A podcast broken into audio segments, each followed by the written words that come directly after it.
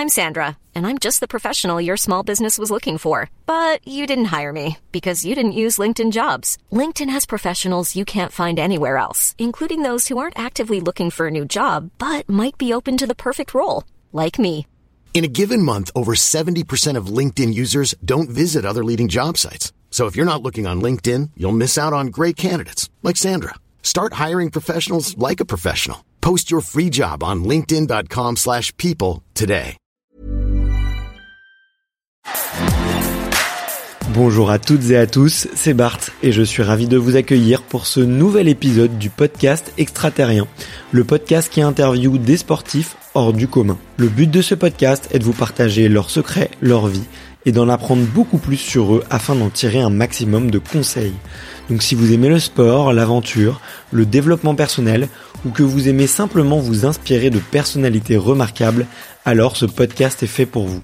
Juste avant de commencer, j'ai quelques messages à vous faire passer. Si c'est la première fois que vous écoutez le podcast, je vous remercie d'être arrivé jusqu'ici. D'ailleurs, je vous recommande l'épisode avec Mathieu Torder qui a traversé l'Antarctique à seulement 27 ans. D'autre part, si vous ne le savez pas, j'ai beaucoup d'ambition avec ce podcast et je souhaite aller chercher des sportifs de plus en plus incroyables. Et j'aimerais vraiment interviewer vos sportifs préférés. Sachez que l'un des meilleurs moyens de les convaincre de participer, c'est notamment de leur montrer que vous êtes nombreux à adorer le podcast sur les réseaux sociaux et sur les notes iTunes. Donc si ce n'est pas encore fait, allez mettre une note sur Apple Podcast ou iTunes, c'est vraiment ce qui m'aide le plus à inciter des sportifs à venir témoigner. Si vous écoutez plutôt sur Spotify, vous pouvez très facilement le partager en story sur Instagram, taguez-moi et je vous repartagerai. J'en profite donc pour vous rappeler le nom du compte Instagram, c'est extraterrien.podcast. Suivez-le et vous y retrouverez les coulisses du podcast. C'est aussi un excellent moyen de me faire vos retours et de me suggérer des invités. Enfin, j'ai aussi créé une newsletter que vous pouvez retrouver très facilement dans Google en tapant extraterrien newsletter. C'est le premier lien qui remonte. J'y partage des bons plans santé, matériel, préparation mentale, des livres, des documentaires qui m'ont beaucoup inspiré. Allez, je ne vous embête pas plus et je laisse place à mon invité du jour. Salut Alexandre. Salut Barthélémy. Euh, comment vas-tu aujourd'hui? Ça va très bien. Eh ben écoute, euh, pareillement, je suis, je te cache pas que la première fois que que je t'ai eu au téléphone, j'étais un petit peu, euh, euh, je savais pas si je devais t'appeler Alexandre ou si je devais dire euh, Capitaine Orlovski. Euh, je sais pas, c'était peut-être un, un, petit complexe ou euh, ou un respect des des, des grades. Et en tout cas, tu tu m'as beaucoup rassuré en me disant mais non non non, attends, c'est c'est pas parce que je, je suis militaire qu'il faut me que dans un autre contexte je le suis aussi et, et qu'on puisse aussi avoir un, un ton un peu naturel Alexandre. Donc ça me va super bien. Euh, Écoute, euh, je, suis vraiment, je suis vraiment ravi euh, de t'avoir aujourd'hui parce que euh, bah, je sais que tu avais euh, rapidement écouté l'épisode que j'avais fait avec Pierre-Henri Chuet, qui est un qui est un autre pilote et et, et, que le, le format t'avait t'avait beaucoup plu, mais du coup tu avais sûrement dû écouter le fait que pour moi l'aviation et l'armée c'est une petite Madeleine de Proust que je partage avec mon papa. Et, et, du coup je suis toujours hyper ravi et toujours aussi curieux, toujours aussi excité à l'idée de, de pouvoir de pouvoir avoir ce type d'échange. Donc, euh, écoute, on, va, on va, on va être à la hauteur. En plus, je sais que tu m'as, tu m'as fait plein de petits teasings sur euh, les sujets dont on allait, dont on pouvoir parler. Donc, euh, donc ça va être vraiment génial. comme je te le disais, en, préparation, en briefing, comme, comme toi tu dis, la première question pour lancer les échanges avec et commencer un petit peu par l'enfance, c'est de savoir toi, quel est ton premier souvenir de sport?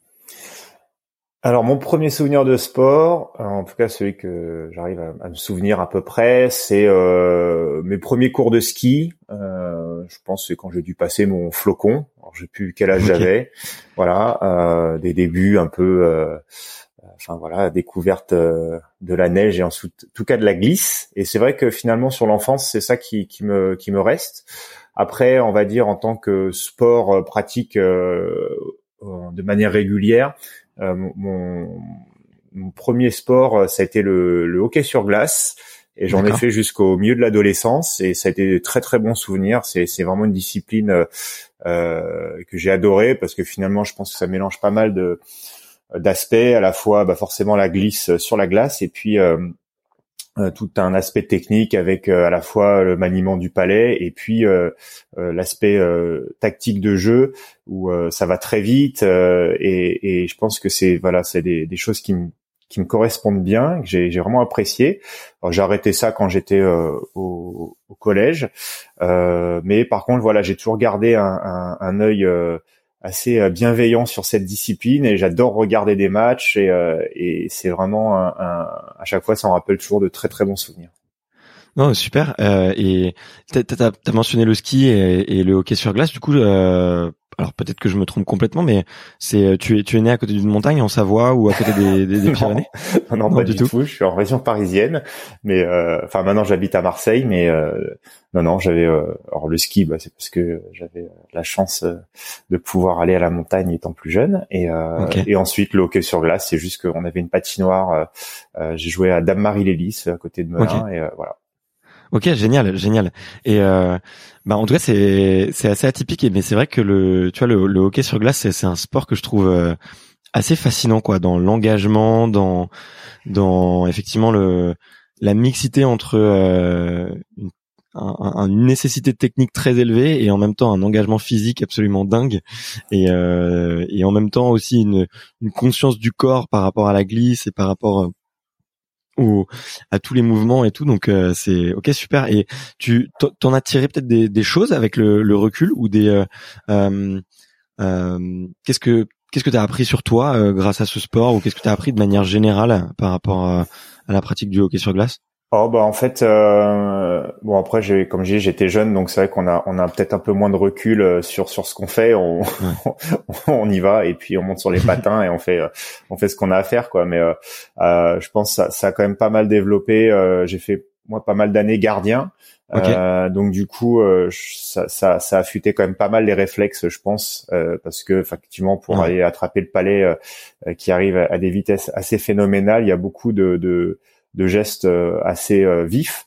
Et puis après, euh, je pense que si c'est une discipline qui, dans tous les cas, qu'on soit joueur de champ ou, ou goal, en fait, on développe pas mal l'explosivité sur. Hmm. ça, ça c'est vraiment, enfin, je pense une des caractéristiques de cette discipline. Et voilà, je pense que c'est des choses après que j'ai sûrement pu transposer après par la suite. Quoi. Ouais, bah j'en doute pas une seconde. Ouais. Effectivement, un, un palais, ça part à quoi? Ça, c'est quasiment une centaine de kilomètres heure. Ouais, même plus euh, sur sur des, des, gros tirs, je pense que ça arrive encore plus fort. Ouais, ouais, ouais. Donc, euh, écoute, euh, je suis pas étonné que ça, ça fasse, ça fasse, ça sollicite les réflexes et que ça les fasse travailler en tout cas. Donc, hyper intéressant, hyper intéressant.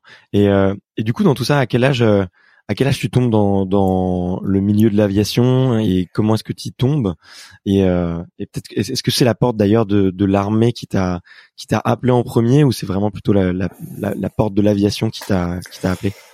Alors euh, le virus de l'aviation, euh, je sais pas trop comment ça m'est tombé dessus parce que euh, dans ma famille il y a personne, enfin en tout cas personne qui qui, qui était dans le dans le milieu. Euh, je sais qu'en fait, a priori très jeune, euh, on, m'a offert un livre euh, à l'époque où on lit Le Petit Chaperon Rouge euh, pour s'endormir. On m'avait offert un livre sur l'astronomie et, et en fait, moi, je demandais à ce qu'on me lise ce livre-là. Enfin, c'était voilà des histoires sur l'espace et un peu ce qui se passe au-dessus de nous. Et je pense que ça m'a vraiment fasciné parce que voilà, il faut, faut se remettre dans la tête d'un gamin, je sais pas, 3-4 ans, ce côté à la fois, déjà, on on essaie, je pense, de conscientiser le monde qui nous entoure euh, déjà à proximité. Et puis là, euh, bah, je, voilà, je commence à comprendre qu'au final, euh, il y a des choses qui sont à des dimensions complètement hallucinantes. Et ça me paraissait à la fois complètement extraordinaire et puis un peu aussi, voilà, un peu presque fantastique. Et donc, je pense que pour moi, finalement, c'était un monde un peu propice à, au rêve, quoi, parce qu'il n'y a pas vraiment de limites et ainsi de suite. Donc ça m'a ça m'a vraiment fasciné. Ensuite, euh, je crois que j'ai eu l'occasion, euh, voilà, étant plus jeune, de faire un, petit baptême de l'air en, avion. Euh, je crois que la première expérience n'a pas été top en fait parce que je crois que le pilote, j'étais j'étais sûrement avec enfin avec des voilà, des amis euh, des amis de ma mère. Et puis euh, le pilote a peut-être dû faire un peu des virages un peu serrés. Enfin voilà hein, je pense rien de bien méchant mais bon euh, les sensations à l'époque moi m'avaient un peu m'avaient un peu surprise. Et puis bon du coup quand je suis redescendu, c'était pas, c'était pas, c'était pas ça. Et je crois qu'après, bah, en fait, pour histoire de conjurer le mauvais sort, parce que voilà, c'est dit, bah non, mais il faut pas, faut pas que tu restes sur une mauvaise impression. Peut-être qu'un an plus tard, j'ai dû euh, refaire, pouvoir refaire un petit baptême en, avion léger, et, euh, et, voilà. Et là, ça, ça s'est super bien passé. Et je pense de fil en aiguille, bah ça, ça a commencé à nourrir ma curiosité euh, de voir, voilà, des machines qui pouvaient se déplacer dans les airs. J'ai, eu pareil, je pense l'occasion d'aller sur un meeting et j'étais assez fasciné par par l'évolution de certaines machines. Et, et, donc voilà, c'est comme ça, je pense que de, du côté spatial, un peu astronomie, je suis redescendu d'un étage et je me suis euh, limité, on va dire, en tout cas à la, à la au ciel euh, qui, qui est qui est au-dessus. Et, euh, et voilà. Et en fait, euh, moi j'avais la particularité en fait déjà d'être assez grand. Hein, je fais 1m90 mais euh, vous aviez abordé un peu le cas avec euh, avec AT, euh, l'histoire de la taille notamment pour les pilotes de chasse. Et moi, quand j'étais déjà très jeune, euh, moi j'étais déjà très grand pour ma pour mon âge. Et euh, en gros, on m'avait dit ah ben non, mais de toute façon, pilote, euh, si t'es si t'es trop grand, tu pourras pas faire euh, pilote, en tout cas sur un avion de chasse. Donc moi, je m'étais dit ah bah tiens, ouais, non non. en fait, quand j'ai donc du coup, je me suis dit bon bah si je peux pas piloter un avion, je vais pas peut-être essayer pourquoi pas de travailler en tant qu'ingénieur, les les dessiner, voilà. Et puis pareil, bon bah comme euh, comme on a vu, enfin en tout cas comme euh, comme ma mère a vu que j'accrochais bien sur le milieu, bon bah elle a fait en sorte que ça de un peu de commencer à nourrir la passion. Donc euh, bah, j'ai commencé à aller un peu sur sur les meetings en, en, région parisienne. Là il y a la, la Ferté-Alais en fait c'est un c'est un site où il y a un, super musée volant. tous les ans il y a un super meeting et donc bah, j'avais l'occasion d'y aller. Et en plus c'était l'occasion de rencontrer les, les pilotes, de pouvoir discuter avec eux. Et puis bon, mmh. finalement, je me suis rendu compte que euh, voilà, voilà, certains finalement étaient pas si petits que ça, que la taille euh, c'était pas non plus, euh, enfin voilà, que c'est, qu'en tout cas il fallait tenter la chose. Et puis c'est comme ça qu'à l'adolescence, bah, j'ai commencé à basculer en me disant bah tiens ouais, pilote ça serait top et, et pilote de chasse encore mieux quoi. D'accord, ok, ouais. Et ok, c'est c'est génial, mais en plus si je comprends bien. Euh, si je comprends bien, euh, c'est c'est pas spécialement une histoire de famille. J'ai, enfin, j'ai l'impression que euh, peut-être, enfin, c'était tes parents effectivement t'ont t'ont un peu poussé euh, poussé vers ça, euh, mais pour beaucoup de pilotes, euh, en tout cas très très expérimentés, ou que ce soit dans l'armée ou, ou peut-être via d'autres, euh, peut-être sur d'autres, euh, comment dire, dans dans d'autres institutions, c'est souvent une histoire de, de, de, de, père en fils entre guillemets, parce qu'en plus il y a souvent c'est quand même grand majoritairement des, des hommes quoi. Mais et du coup toi c'était pas du tout ton cas quoi, c'était vraiment de la curiosité. oui c'est ça en fait c'est exactement. Hein. moi j'ai j'ai, enfin mon papa lui il a été dans le sport de haut niveau, enfin il est malheureusement plus là, euh, mais euh, en fait, il a il a été coureur cycliste professionnel, donc euh, c'est de la famille, enfin du côté de mon père qui vraiment c'est des, des gens qui sont dans le vélo. Euh, et ma mère pas du tout enfin voilà pas du tout liée au milieu aéronautique. Donc non je pense qu'elle a juste vu que, que j'accrochais en fait avec ça. Et en fait elle, en fait elle m'a même pas incité à le faire. C'est juste comme elle a vu que j'avais une attirance bon bah elle s'est dit voilà s'il se passionne pour ça on va faire en sorte de voir si ça euh, si c'est juste quelque chose de passager, euh, parce que comme la plupart des gamins, on, voilà, beaucoup veulent faire euh, pilote, pompier quand ils sont jeunes, et peut-être que ça passe. Et puis bon, bah quand quand elle a vu que finalement c'est quelque chose qui que ça continuait, bon bah là c'est dit a priori voilà c'est c'est son truc, donc on va en, en tout cas on va faire en sorte de, de nourrir la passion quoi. D'accord. Ouais, bah c'est c'est vraiment c'est vraiment génial. C'est c'est une bonne façon de faire avec les enfants, de pas de pas toujours leur demander, mais juste euh, suivre un petit peu les étoiles qui sont dans leurs yeux et, et essayer de de leur faire vivre. Donc euh, c'est c'est vraiment génial. Et euh, et, et peut-être est-ce que tu peux tu peux peut-être rappeler un petit peu la chronologie que que que tu as suivie? Parce que je sais que tu peux passer le les, les comment dire les euh, j'ai oublié le nom du, du, du baptême, mais en gros, euh, tu, tu peux tu peux piloter un avion tout seul, je crois, assez jeune, quoi, dès 15-16 ans. Oui, c'est ça. Et, euh, et après, c'est quel, quels sont, quel est un petit peu, quel a été un petit peu ton parcours, euh, on va dire lié à l'aviation? J'imagine que tu rentres peut-être pas tout de suite dans, dans l'armée. Euh, quelles sont un petit peu les, les, grosses étapes que tu dois que tu dois suivre pour justement euh, avant d'arriver. Alors j'imagine que la route est très longue avant d'arriver dans le cockpit d'un Mirage ou, ou d'un Rafale. Mais quelles sont un petit peu les, les grandes étapes et, et pour toi, quelle, quelle, qu'est-ce qu'elles ont été et puis euh, puis après euh, moi j'aimerais bien creuser un petit peu pour savoir ce qui a été un petit peu plus dur euh, ce qui a mhm. été ce qui ce qui aussi qui ce qui challengeait parce que tu vois je pense que hum, alors dis-moi, dis-moi peut-être aussi si je me trompe, mais la, question que j'ai, que j'aurais après à te poser, désolé, je t'en pose plein de, je te pose plein de questions dès maintenant. là pour ça. mais c'est que tu vois, être pilote, c'est une, c'est une chose, euh, c'est un, c'est un rêve. Je pense que beaucoup de petits garçons ou même de petites filles ont. Euh, ça donne très envie. Euh, et pour la pratique, pour euh, pour euh, effectivement le, les sensations que ça peut procurer, le rêve que ça peut générer aussi. Mais être militaire, ça c'en est une autre. Et c'est c'est le, rêve vient se confronter parfois à une réalité qui peut être euh, parfois un petit peu plus dure. Donc, euh, je serais curieux après aussi un petit peu de voir euh, comment est-ce qu'on petit à petit comment est-ce qu'on comment est-ce qu'on se construit aussi une personnalité de militaire pour pour suivre son rêve. Donc, ma première question c'était déjà de savoir les, les grandes étapes et qu'est-ce qu'il en a été pour toi? Bah, les grandes étapes, c'est donc effectivement mon, mon baptême baptême de l'air quand j'étais en, en vraiment très très jeune. Ensuite, euh, mmh. j'ai euh, j'ai l'occasion de faire un baptême de voltige euh, quand j'étais au collège, je crois. Voilà. En fait, donc là, ça a été, je pense aussi très très révélateur pour la suite. Et et après, en parallèle, bah, j'ai commencé à voler à l'âge de 14 ans, donc en, en aviation légère. Donc effectivement, ce qu'on disait, c'est qu'on peut commencer assez jeune. Euh, alors, euh, on passe ce qu'on appelle un voilà le brevet de base. Donc moi, j'étais pareil lâché le, le jour de, de, mes 15 ans. C'est l'âge minimum pour pouvoir voler en solo. Donc c'est c'est comme dit assez assez rigolo parce que on n'a pas le droit de conduire une voiture, mais euh, on peut piloter un avion. Mais euh, effectivement, c'est bien parce que ça donne un cadre.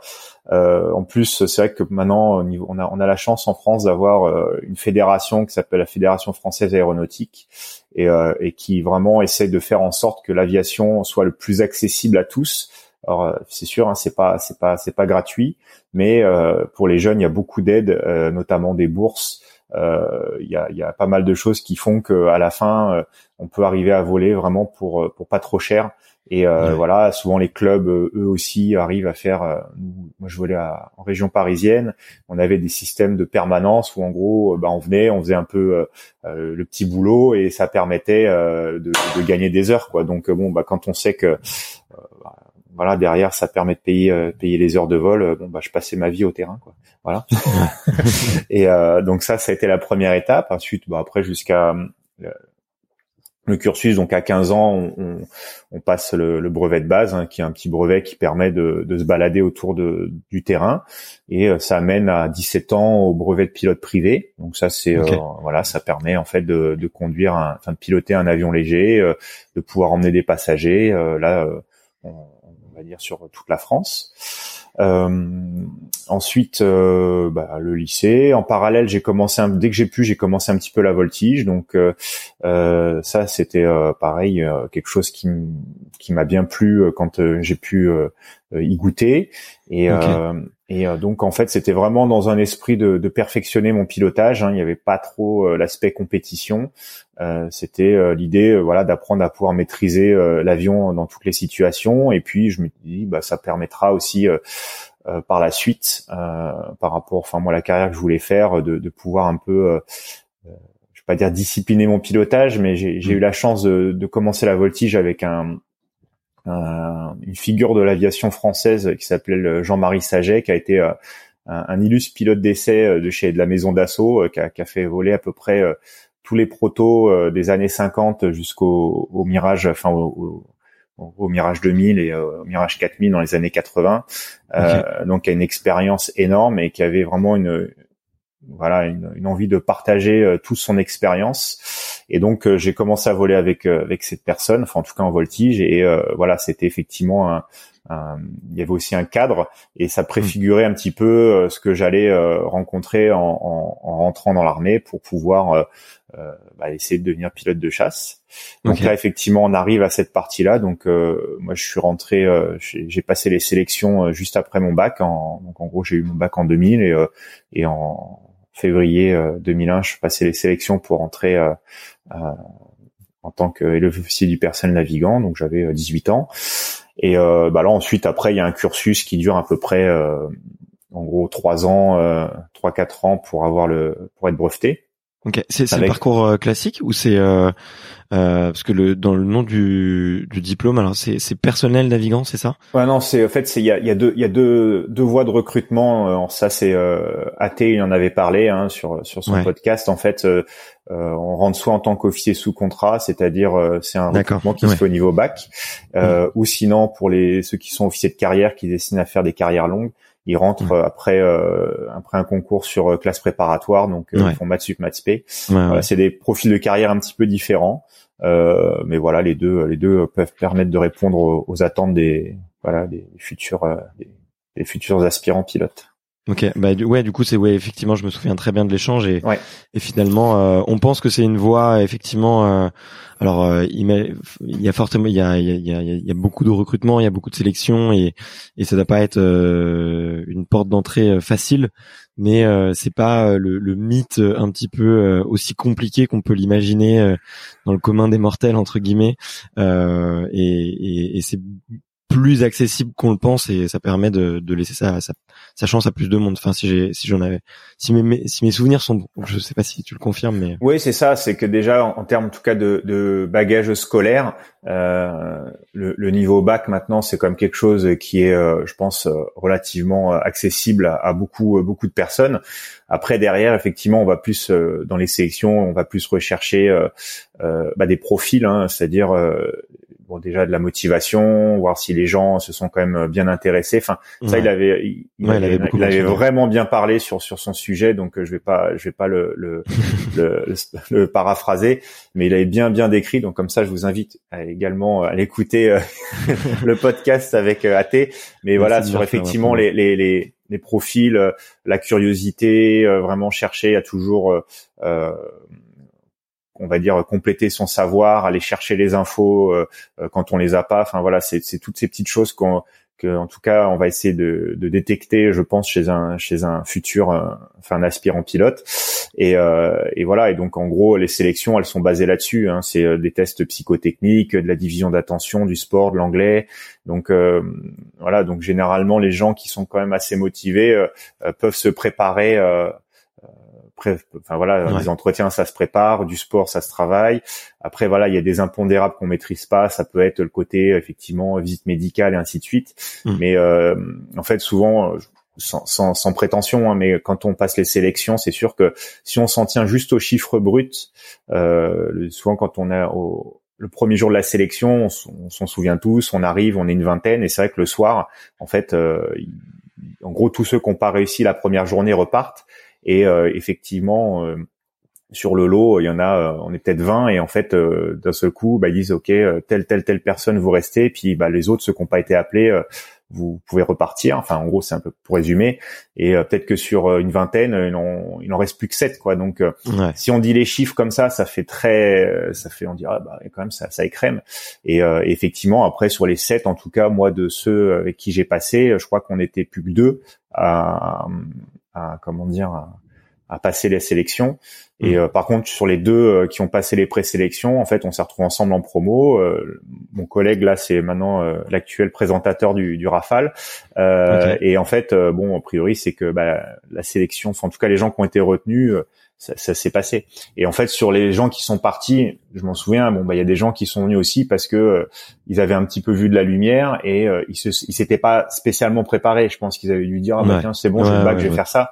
Donc après, je pense que si on remet euh, vraiment sur les candidats qui sont un minimum préparés, alors c'est peut-être, voilà, finalement, je vais dire que sur une vingtaine, il y avait peut-être 10 qui étaient vraiment préparés à ça et finalement il en restait plus que sept. Enfin donc finalement si on prend juste des chiffres bruts, c'est sûr que, que ça paraît euh, euh ça paraît euh, complètement infaisable, mais c'est ce qu'on dit toujours aux jeunes quand on les croit sur les meetings. Bah déjà, euh, c'est sûr que, si, enfin déjà si on tente pas, on peut pas savoir, ça, ça peut pas marcher. Et puis après, généralement, bah, si c'est des gens qui ont déjà fait la démarche d'aller sur des meetings, c'est qu'a priori, c'est qu'il y a un intérêt. Donc, je dis voilà, vous venez pas, pas par hasard. Donc, la passion fait que naturellement, bah, vous allez vous préparer pour pour les échéances. Quoi. Ouais. Non et puis même euh, le fait euh, d'aller te voir, de te poser des questions, de, discuter avec toi, c'est déjà euh, c'est quand même exactement. C'est des bons indicateurs normalement. Ouais. Tout à fait. Mais, c'est marrant parce que j'avais peut-être pas tiqué la première fois que j'en avais que j'en avais parlé effectivement avec avec AT, mais j'ai j'ai l'impression que c'est un vraiment un état d'esprit. C'est très entrepreneurial, je trouve, comme tu vois le toute la partie euh, problem solving, euh, toute la partie effectivement avoir une, une, une intelligence rationnelle et, et de poser les problèmes. Euh, c'est très, euh, enfin c'est très entrepreneurial. Tu vois aujourd'hui, euh, je pense c'est un peu le profil du de l'entrepreneur dans, dans la technologie qu'on retrouve beaucoup. Donc c'est c'est marrant de voir que qu'il y a des des jolies des jolies passerelles. Et toi peut-être pour mettre peut-être pour expliquer un petit peu, tu qu'est-ce que tu en gardes un petit peu de toute cette phase de, sélection euh, et de euh, de tout ce de tout ce parcours? Parce que ça peut euh, pour certains ça peut sembler tu vois de moi de mon point de vue je me dis waouh tu, tu tu fais ton premier baptême à 11 ans tu rentres euh, tu montes apprends à piloter du coup à 15 ans. Ensuite tu tu peux piloter un, avion qui de, de transport je crois c'est enfin un peu plus tard. Et puis ensuite tu fais de la voltige. Et puis ensuite il y a il y a l'armée. Ça tu vois, pour, pour un enfant, le pour un enfant ou pour un jeune, le, le, le comment dire, l'horizon n'est pas trop long, tu vois, par rapport à, tout ce qu'il faut mettre en place. Euh, non, parce que euh. en fait, moi, c'est bon, voilà, j'ai clairement, j'ai eu des, des, des, des, opportunités pour faire ce genre de choses, et c'est ce que je dis. En fait, souvent les gens nous demandent, mais est-ce qu'il faut piloter avant de rentrer euh, Alors, en fait, c'est ce qu'on répond, c'est pas nécessaire. Moi, j'ai eu voilà la chance de le faire, donc je considère que c'est un privilège. Euh, maintenant, on sait que voilà, tout le monde peut pas non plus faire ce genre de choses. Donc, euh, et euh, pour autant, des fois, bah, si les gens ont, des fois veulent voler aussi, il y a d'autres moyens. Il y a le vol à voile, par exemple le planeur, qui est aussi une très très bonne école.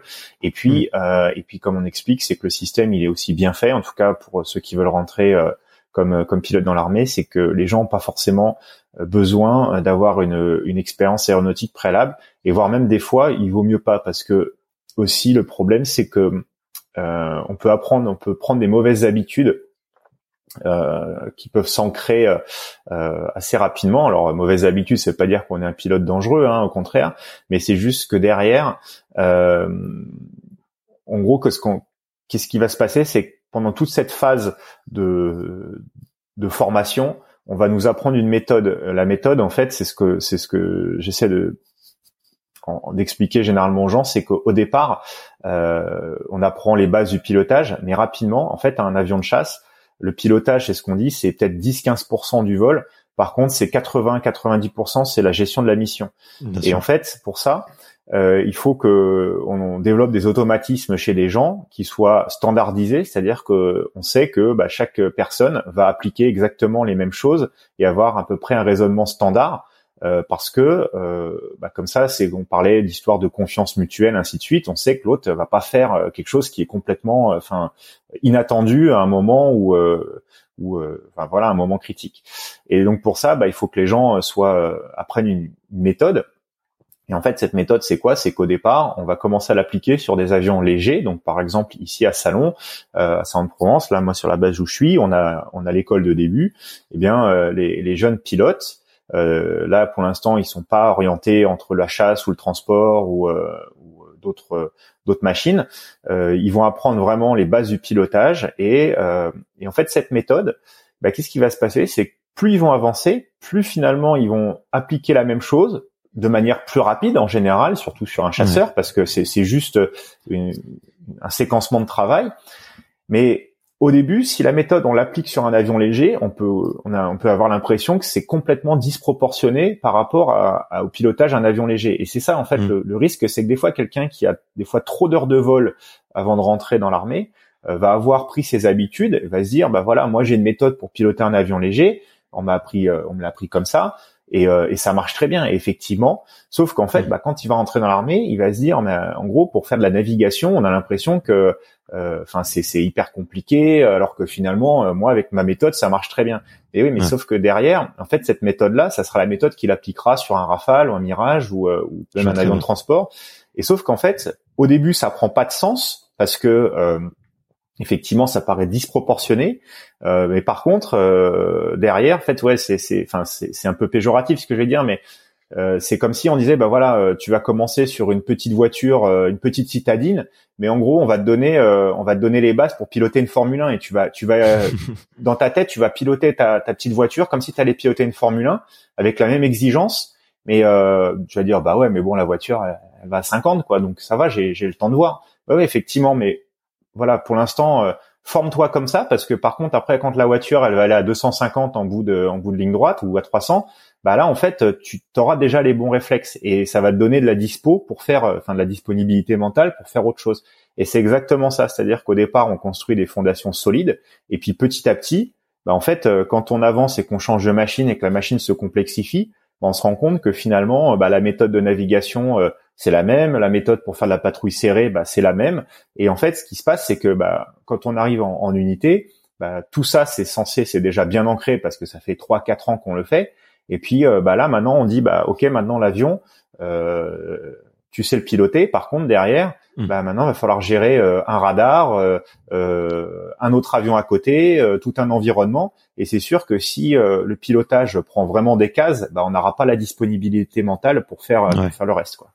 Ok, mais euh, en, fait finalement euh, effectivement ça peut surprendre et effectivement du point de vue de l'intérieur, euh, enfin pour pour ceux qui ont déjà beaucoup piloté ça doit ça doit les surprendre, mais quand quand quand on y pense, tu as ça dans énormément de disciplines. Moi j'ai un souvenir de de mon de mon père et ma mère qui ont tous les deux fait fait droit et et, et il me racontait qu'en fait les trois premières années on te fait bachoter le code civil et le code pénal et on te le fait apprendre par cœur sans que tu comprennes réellement pourquoi et en fait c'est que à la fin que tu commences à assembler les, les, puzzles et que tu commences, tu peux vraiment t'amuser avec euh, tout le protocole, toute la réflexion et euh, effectivement tout le protocole de, de, réflexion que tu dois avoir quand tu euh, vas lire un texte de droit ou quoi. Et, et moi, moi, pour qui ai fait des études euh, d'ingénieur, en fait, c'est pareil. En prépa, on te fait, on te fait avaler des maths, des maths, des maths, des protocoles, des, enfin des, des théorèmes, des protocoles, des exercices. Et, et en fait, c'est que après que tu comprends de la mise en pratique sur effectivement euh, je sais pas des, des, des, cas euh, très concrets et alors qu'au début ça reste euh, ça reste très abstrait donc donc c'est pas étonnant et j'imagine que ça doit être encore plus poussé pour vous mais mais je suis pas étonné que que que ça soit que ça soit comme ça ouais. et et et, toi tu, tu en gardes un un bon souvenir du coup de de cette période là de ouais ouais. Ouais, c'est c'est des très bons souvenirs. Ça passe vite hein. moi je moi je suis maintenant plus proche de la fin que du début. Et euh, il y a pas longtemps je suis repassé euh, parce que le centre de sélection c'est la Bretigny-sur-Orge maintenant ça a déménagé à Tours. Et euh, j'étais amené à passer dans la région parisienne euh, pas très loin de la base. Et, et en fait ça m'a fait vraiment un un moment hashtag nostalgie où euh, je me revoyais à 18 ans euh, passer euh, passer ouais les, les, grilles de la base je m'en souviens en fait comme si c'était hier et me dire ça y est quoi c'est peut-être le début du rêve ou pas en fonction des résultats. Mais c'était voilà c'était le, le, le, début enfin les débuts de l'aventure en tout cas et et maintenant bah, quand je vois les années qui ont passé ça fait un peu plus de 20 ans euh, ouais. je me dis c'est c'est vraiment c'est vraiment quelque chose formidable euh, mm. autant sur sur sur ce qu'on vit enfin voilà sur les, les, machines sur lesquelles on va voler mais également sur le côté euh, humain euh, le partage ça soit euh, la vie en promo quand on quand on arrive et euh, qu'on voilà qu'on on, découvre des, des potes on va partager un, un, paquet d'années ensemble au moins sur le début jusqu'à l'orientation dans les dans les unités et puis après on garde des contacts et, et ainsi de suite non c'est comme j'ai, moi, si c'était à refaire, je resigne de suite, quoi. bien, bien sûr, bien sûr, j'en doute pas, j'en doute pas une seconde. Mais euh, et il y avait, il y avait une question euh, que, que que je me posais parce que tu as, mentionné euh, plusieurs fois euh, Jean-Marie Dasset qui t'a donné. ça j'ai. ça j'ai, pardon, excuse-moi. je suis désolé d'avoir écorché son nom, mais effectivement, qui t'a fait, qui t'a fait découvrir la, la voltige. alors l'équipe de voltige, euh, en tout cas en France, je sais pas comment ça se passe dans les autres armées pour d'autres États, mais euh, fait partie en fait des ambassadeurs de, de l'armée. Donc il y a il y a la, la patrouille la patrouille de France aussi qui est qu'on connaît euh, pour le 14 juillet, euh, qui sont ces fameux avions qui qui, qui traînent de la fumée bleu blanc rouge ou on ne sait plus trop l'ordre si, si, des fois il peut il peut se passer un petit couac. Mais il y a aussi une équipe de parachutistes, il y a les les, les un, un, vol en rafale. Euh, euh, qu'est-ce qui Qu'est-ce qui un peu justement vers ce rôle d'ambassadeur? Euh, Peut-être, peut-être aussi tu peux euh, tu me disais euh, quand on te préparait un petit peu ce, qu'effectivement ça faisait partie en fait du, du de ton métier et de, de, de représentation et d'être un, un, ambassadeur de l'armée française. Mais qu'est-ce que qu'est-ce qui t'a donné envie, jeune en fait, de rejoindre euh, Est-ce que c'est plus la passion de la voltige finalement que tu as eu, ou est-ce que c'était aussi le côté euh, justement ce rôle où, dans lequel bah, tu incarnes finalement l'armée française et, et Qu'est-ce qui t'a attiré vers ça plutôt d'ailleurs que peut-être plutôt vers euh, qu'une autre équipe, tu vois euh, euh, Je sais pas si comment vous appelez, c'est vers un, un ah, d'ambassadeur. Ouais, alors nous c'est équipe de voltige de l'armée de l'air où je suis actuellement. Euh, alors, euh, bah on va dire que c'est un peu un, un, un mix de, de, ce que tu viens d'énoncer. Euh, donc, je disais, la voltige aérienne, moi, c'est une discipline que j'ai eu l'occasion, euh, voilà, d'admirer euh, sur des meetings. Euh, alors, ce qu'il faut savoir, hein, c'est que la voltige, c'est pas du tout réservé à l'armée. Au contraire, hein, c'est on, en pratique surtout dans le, dans le dans le monde civil, parce que c'est à la base c'est une discipline sportive et qui est pratiquée, voilà, à 99% par par des pilotes civils, que ça soit en club, mmh. des privés ou des des, des sportifs, des pilotes professionnels. Mais euh, donc pour en revenir, moi j'ai eu l'occasion d'en voir, euh, voilà, sur un meeting. Pareil, j'étais très très jeune. Euh, je vois un avion qui fait quelque chose un peu de, voilà, qui semblait un petit peu défier les lois de la gravité. Euh, ouais, qui voilà semblait vraiment voler différemment des autres machines et ça ça m'a vraiment marqué parce que je me suis dit enfin je sais pas l'avion devait être un peu suspendu en l'air je me dis mais dans ma tête qu'est-ce qui se passe et euh, voilà, mais ça pareil, hein, j'étais gamin, je pense que je vais avoir euh, 4-5 ans, euh, donc ah voilà. Donc, très jeune. C'est vraiment euh, voilà un flash, mais euh, je me souviens d'avoir, tu vois, passer des avions à l'horizontale. Bon, jusque là c'est logique, ça vole, ça va vite, et puis d'un seul coup il y a un truc qui s'arrête, enfin qui a l'air complètement arrêté dans le ciel, un peu tourné sur place, c'est pas un hélicoptère, et bon, j'ai ok il y a encore, il y a peut-être des choses que j'ai pas encore compris au niveau des lois de la physique, mais euh, non, mais voilà. Et euh, bon, bon, voilà. Après, j'ai compris que c'était effectivement de la voltige. Euh, après, bon, en étant adolescent, j'ai eu l'occasion là, pour le coup, d'aller sur des meetings aériens, de voir des, des, des, des pilotes de renom évoluer. Et, et ça, c'est un truc. Je me suis dit, ouais, c'est quand même c'est quand même quelque chose, euh, ça a l'air vraiment top parce qu'effectivement il y avait la passion de l'aviation de chasse avec bon ces grosses machines qui vont qui vont vite, euh, qui ont des performances assez exceptionnelles. Et à mhm. côté de ça, en paradoxe, il y avait ces petits avions euh, très légers, mais qui semblaient en fait, voilà, qu'il y avait quelque chose un peu d'artistique. voilà, vraiment, je me disais oh là, le mec, il, maîtrise sa machine, mais c'est, c'est, ça a l'air vraiment et puis en même temps physique parce qu'on voyait euh, voilà ça tournait ça on voyait que l'avion prenait trajectoire euh, enfin ça, ça, me paraissait assez euh, assez extraordinaire mmh. et donc effectivement, quand j'ai eu l'occasion d'y goûter après de manière personnelle, euh, je me suis dit ça a l'air vraiment, ça a l'air vraiment sympa. Euh, Après, j'ai mis ça un petit peu, un peu de côté parce que bah, quand je suis rentré dans l'armée de l'air, euh, je me suis dit bah voilà, maintenant l'objectif c'est de rentrer comme, euh, comme, enfin de faire pilote de chasse, donc euh, d'arriver au bout et, et d'aller sur sur avion d'armes. Et en fait, en parallèle, ben il y avait cette cette unité à Salon de Provence qui s'appelle l'équipe de voltige de l'armée de l'air. Donc en fait, quand euh, ça tombe bien, quand on quand on arrive euh, dans l'armée de l'air, on, commence par salon.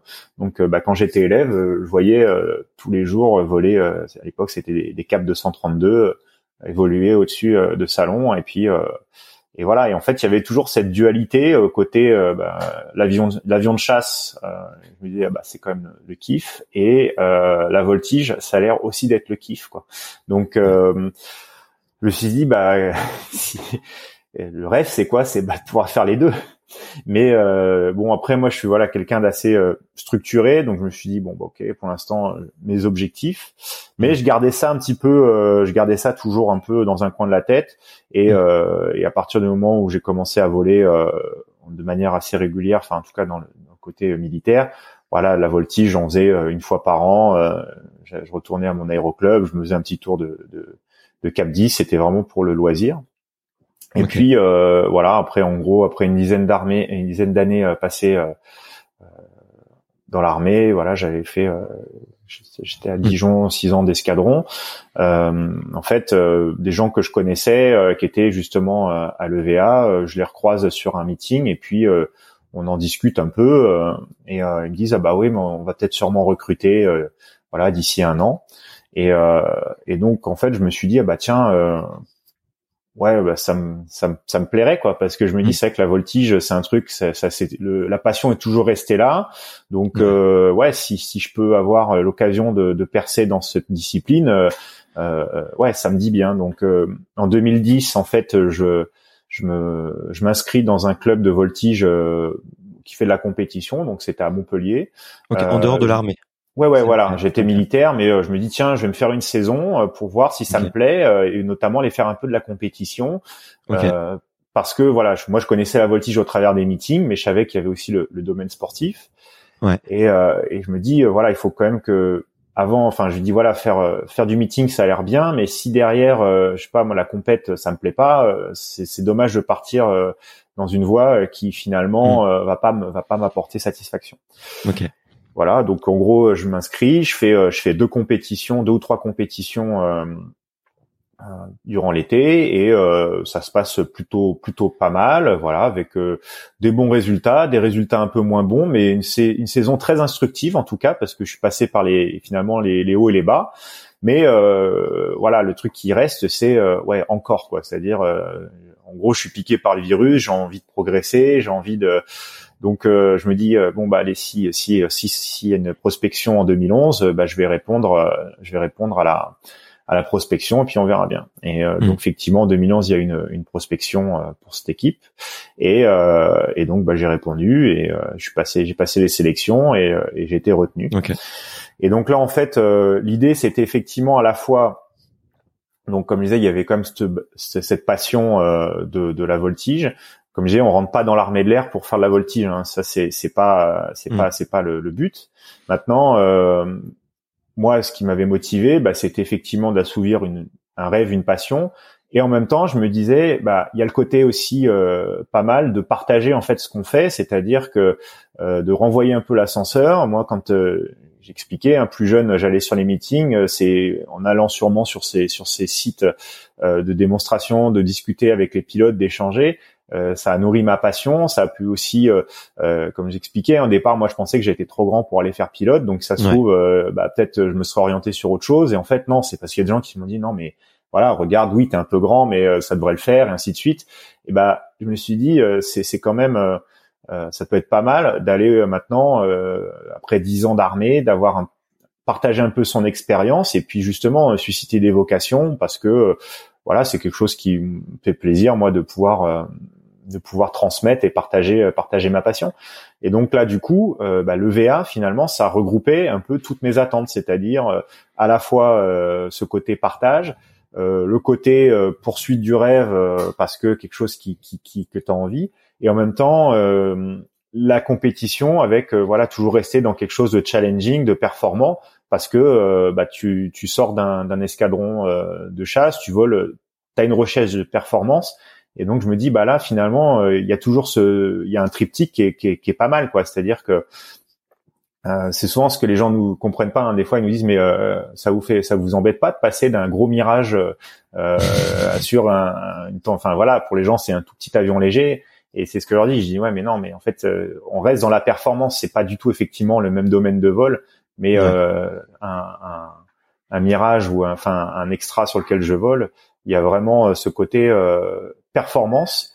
Et, euh, et donc c'est vrai que pour ça c'est euh, c'est vraiment euh, bah, une, transition qui est sympa. Et maintenant effectivement je je, je je regrette pas du tout en tout cas le, le, le choix que j'ai fait. Et, euh, et maintenant, bah, c'est vrai que j'ai un peu ce, ce, à fois ce rôle d'ambassadeur armé de l'air, c'est-à-dire sur les meetings euh, et les démonstrations, bah, d'aller représenter euh, représenter l'armée de l'air au travers euh, la discipline qui est la voltige aérienne. et en même temps, eh bien le côté performance et, et, compétition avec voilà l'étiquette de sportif qui participe aux, aux, compétitions. Quoi. Ouais, mais mais c'est c'est hum, c'est assez inspirant, je trouve. Tu vois cette double casquette un petit peu euh, que vous pouvez avoir effectivement entre l'armée et et, et, la partie performance. Je trouve que c'est c'est c'est une chose. Enfin, c'est c'est vachement intéressant. Mais et qu'est-ce que tu gardes concrètement de l'armée? Alors j'imagine qu'il y a une culture militaire, j'imagine que vous gardez euh, cette rigueur, un certain état d'esprit, le, le, des valeurs aussi comme euh, le respect. Et euh, mais est-ce que, enfin, mais j'imagine que vous, vous, êtes beaucoup moins, je sais pas, peut-être sous pression ou beaucoup moins euh, quel serait le bon mot pour, pour, pour poser une question euh, vraiment précise. Euh, mais ouais, qu'est-ce qui qu'est-ce qui se garde, si tu veux, du, du d'un passage euh, entre euh, l'armée de l'air typiquement et, et, et le VA, c'est c'est c'est quoi? C'est il y a, y a ah. plus de missions déjà, j'imagine. Enfin, plus de missions en tout cas militaires. ça, c'est donc plus de départ à 5 heures du matin.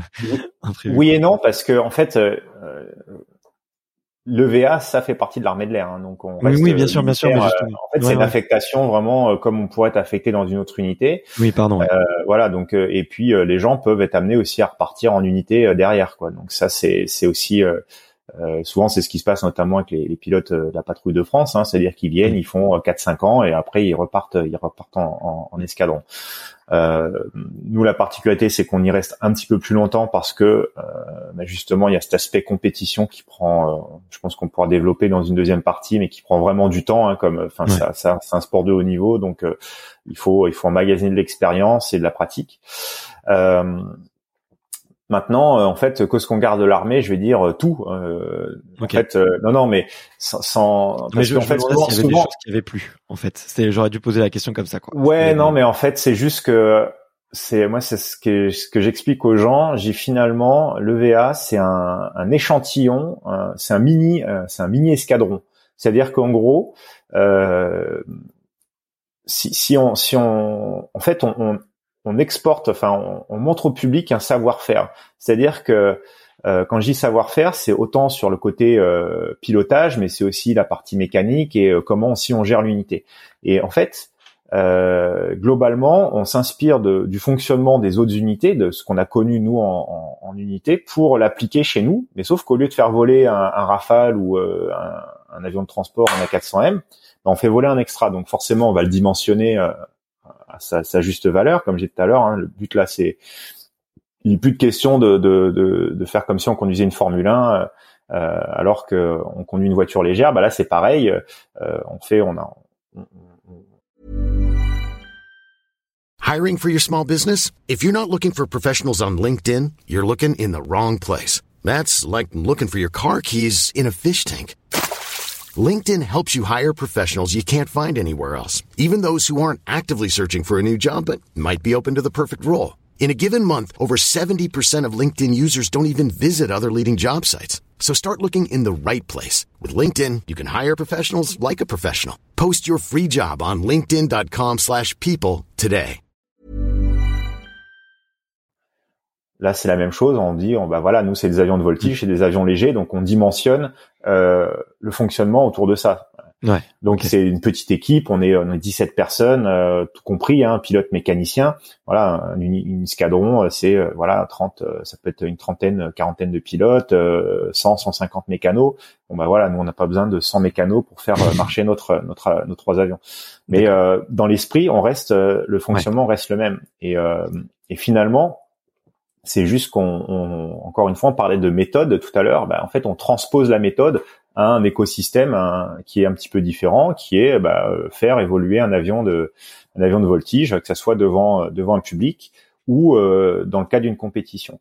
Et, euh, pour ça, bah, en fait, euh, nous, quand on se déplace, finalement, alors oui, effectivement, quand tu disais euh, les missions euh, au sens, euh, c'est voilà les opérations extérieures, ça effectivement, on va dire qu'on est un petit peu un peu dédouané là-dessus. Mais par contre, bon, bah, dès qu'on se déplace, qu'on fait un meeting ou qu'on est en représentation, d'une certaine manière, c'est une mission. En fait, ça fait partie des missions de l'armée de l'air que finalement de, de rayonner, d'aller un peu exposer son savoir-faire Euh, bon bah là pour nous c'est surtout euh, pour le pour le public et euh, voilà susciter des vocations, mais après il peut y avoir aussi, par exemple pour le cadre d'un Rafale, bah, un petit peu de soutien soutien technologique. Enfin voilà, c'est chacun chaque domaine peut trouver un, un point un point d'accroche là-dessus. Et, euh, et, en fait, nous, l'avantage, c'est que le VA, c'est c'est c'est un outil, c'est ce que je te disais, c'est vraiment un petit couteau suisse des équipes de présentation. Pourquoi? Parce que en gros, on utilise une discipline qui est euh, euh, voilà, qui est qui est un peu, qui a été d'ailleurs euh, pratiquement inventée par des Français, hein, la, la voltige aérienne. et en fait, on, on, au travers de valeurs qui sont la performance, le sport, le sport aérien, ben en fait, on va essayer de démontrer un savoir-faire. Dire bah regardez nous les pilotes de chez nous ils rentrent au départ ils sont pas voltigeurs et c'est le cas euh, mais par contre, grâce euh, bah, à la formation qu'ils reçoivent derrière, bon bah quand on les met sur des avions de voltige, euh, ça, ça, ça, ça, marche plutôt bien et, euh, et ça, ça fait quelque chose, ça fait quelque chose de, de performant. Et, et c'est un petit peu finalement l'idée, l'idée qui doit ressortir de, de la chose. Et l'avantage, c'est que nous, on peut vraiment se déplacer partout. Un avion de voltige, c'est des, des, petits avions légers, ça peut se poser sur une piste de 3 km comme sur un terrain en herbe de 600 mètres. Et ça, c'est pas mal parce que ça permet vraiment d'aller euh, euh, sur tout type de manifestations aériennes, c'est-à-dire que autant euh, voilà des, des gros des gros airs chauds ou peut-être même nous des fois on aura un peu moins de visibilité par rapport effectivement à, des, des formations comme la patrouille de France ou un gros jet qui va passer. Après bon voilà on a on a nos publics nos, nos connaisseurs, mais on va pouvoir aussi aller sur des petits terrains là où les grosses machines peuvent pas forcément se poser et euh, assurer une présence, euh, aller au contact euh, bah, des gens sur place. Et, et ça, c'est pas mal parce que finalement, ça, ça, permet vraiment d'aller toucher un peu la, la population et, et vraiment partout, quoi. Ok, ok. Bah, bah en tout cas, c'est Enfin, je, trouve ça, euh, enfin, je trouve que c'est, c'est, c'est une super euh, représentation en fait. Euh, je sais pas si s'il y a ça dans toutes les armées, mais c'est vrai que ça, vous devez donner des, des, étoiles dans les yeux à plein d'enfants et, et je, je, faisais partie de ces enfants-là. et, et pour avoir fait quelques quelques meetings avec avec mon papa et regarder effectivement des, des vols, j'en garde des souvenirs impérissables, tu vois. Et il y a des petits rituels aussi un peu un peu un peu euh, qui peuvent paraître euh, ridicules mais moi tu vois un 14 juillet euh, c'était c'était un, un, moment que je ne loupais pas que je passais avec mon papa et on avait des jumelles et, mon père m'expliquait chacun des chacun des, des, avions qui passaient quel type c'était à quoi ça servait et, et, et, en fait cette enfin cette chance là effectivement ça, ça crée des, des passions et, et j'imagine que toi avec le côté sportif et, est complètement euh, impressionnant. Ça doit rajouter vraiment une, une dimension.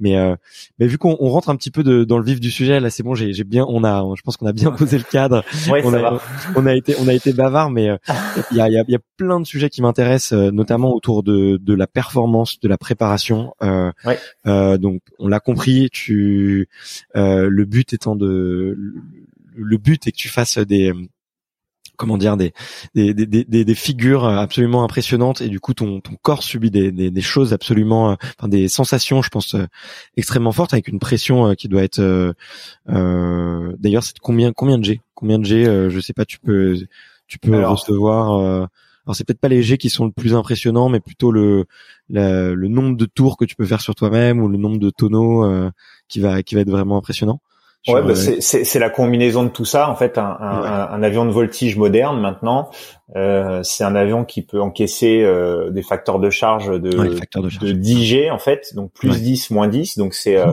donc alors quand on parle de G positif, euh, c'est ce qu'on va là c'est vraiment on peut faire une analogie avec euh, ce qu'on retrouve sur les avions de chasse. C'est-à-dire c'est dès lors que l'avion va changer de trajectoire en, quand on tire sur le manche hein, tout simplement lui l'avion bah, va partir sur une courbe.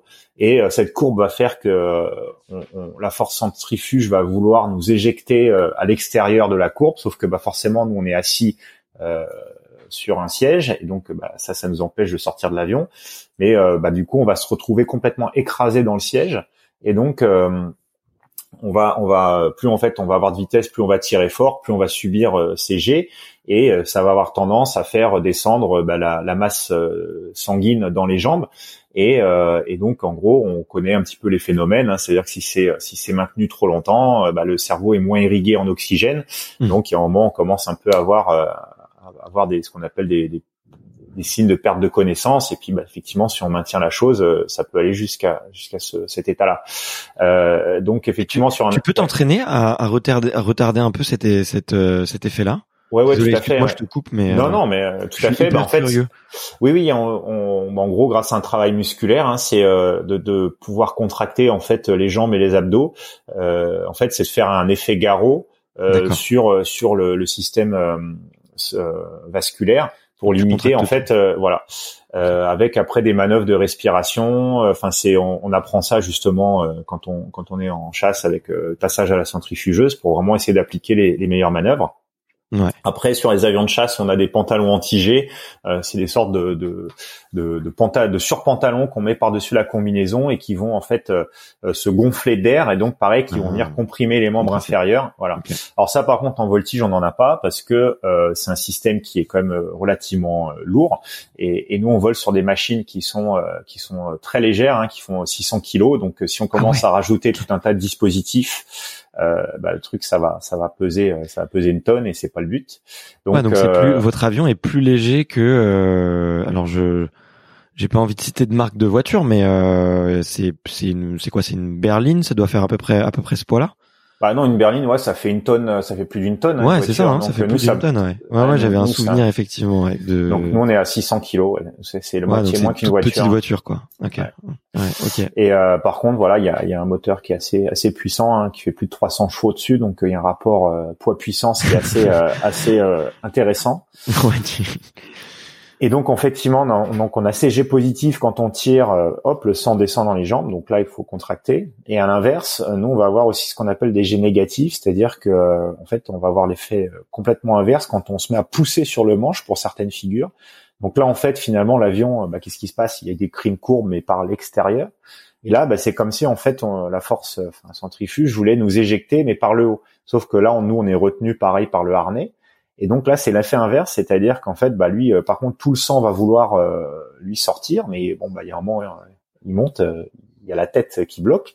Donc par contre, là, c'est comme si en fait, on avait tout le sang qui voulait rentrer au niveau du crâne, quoi.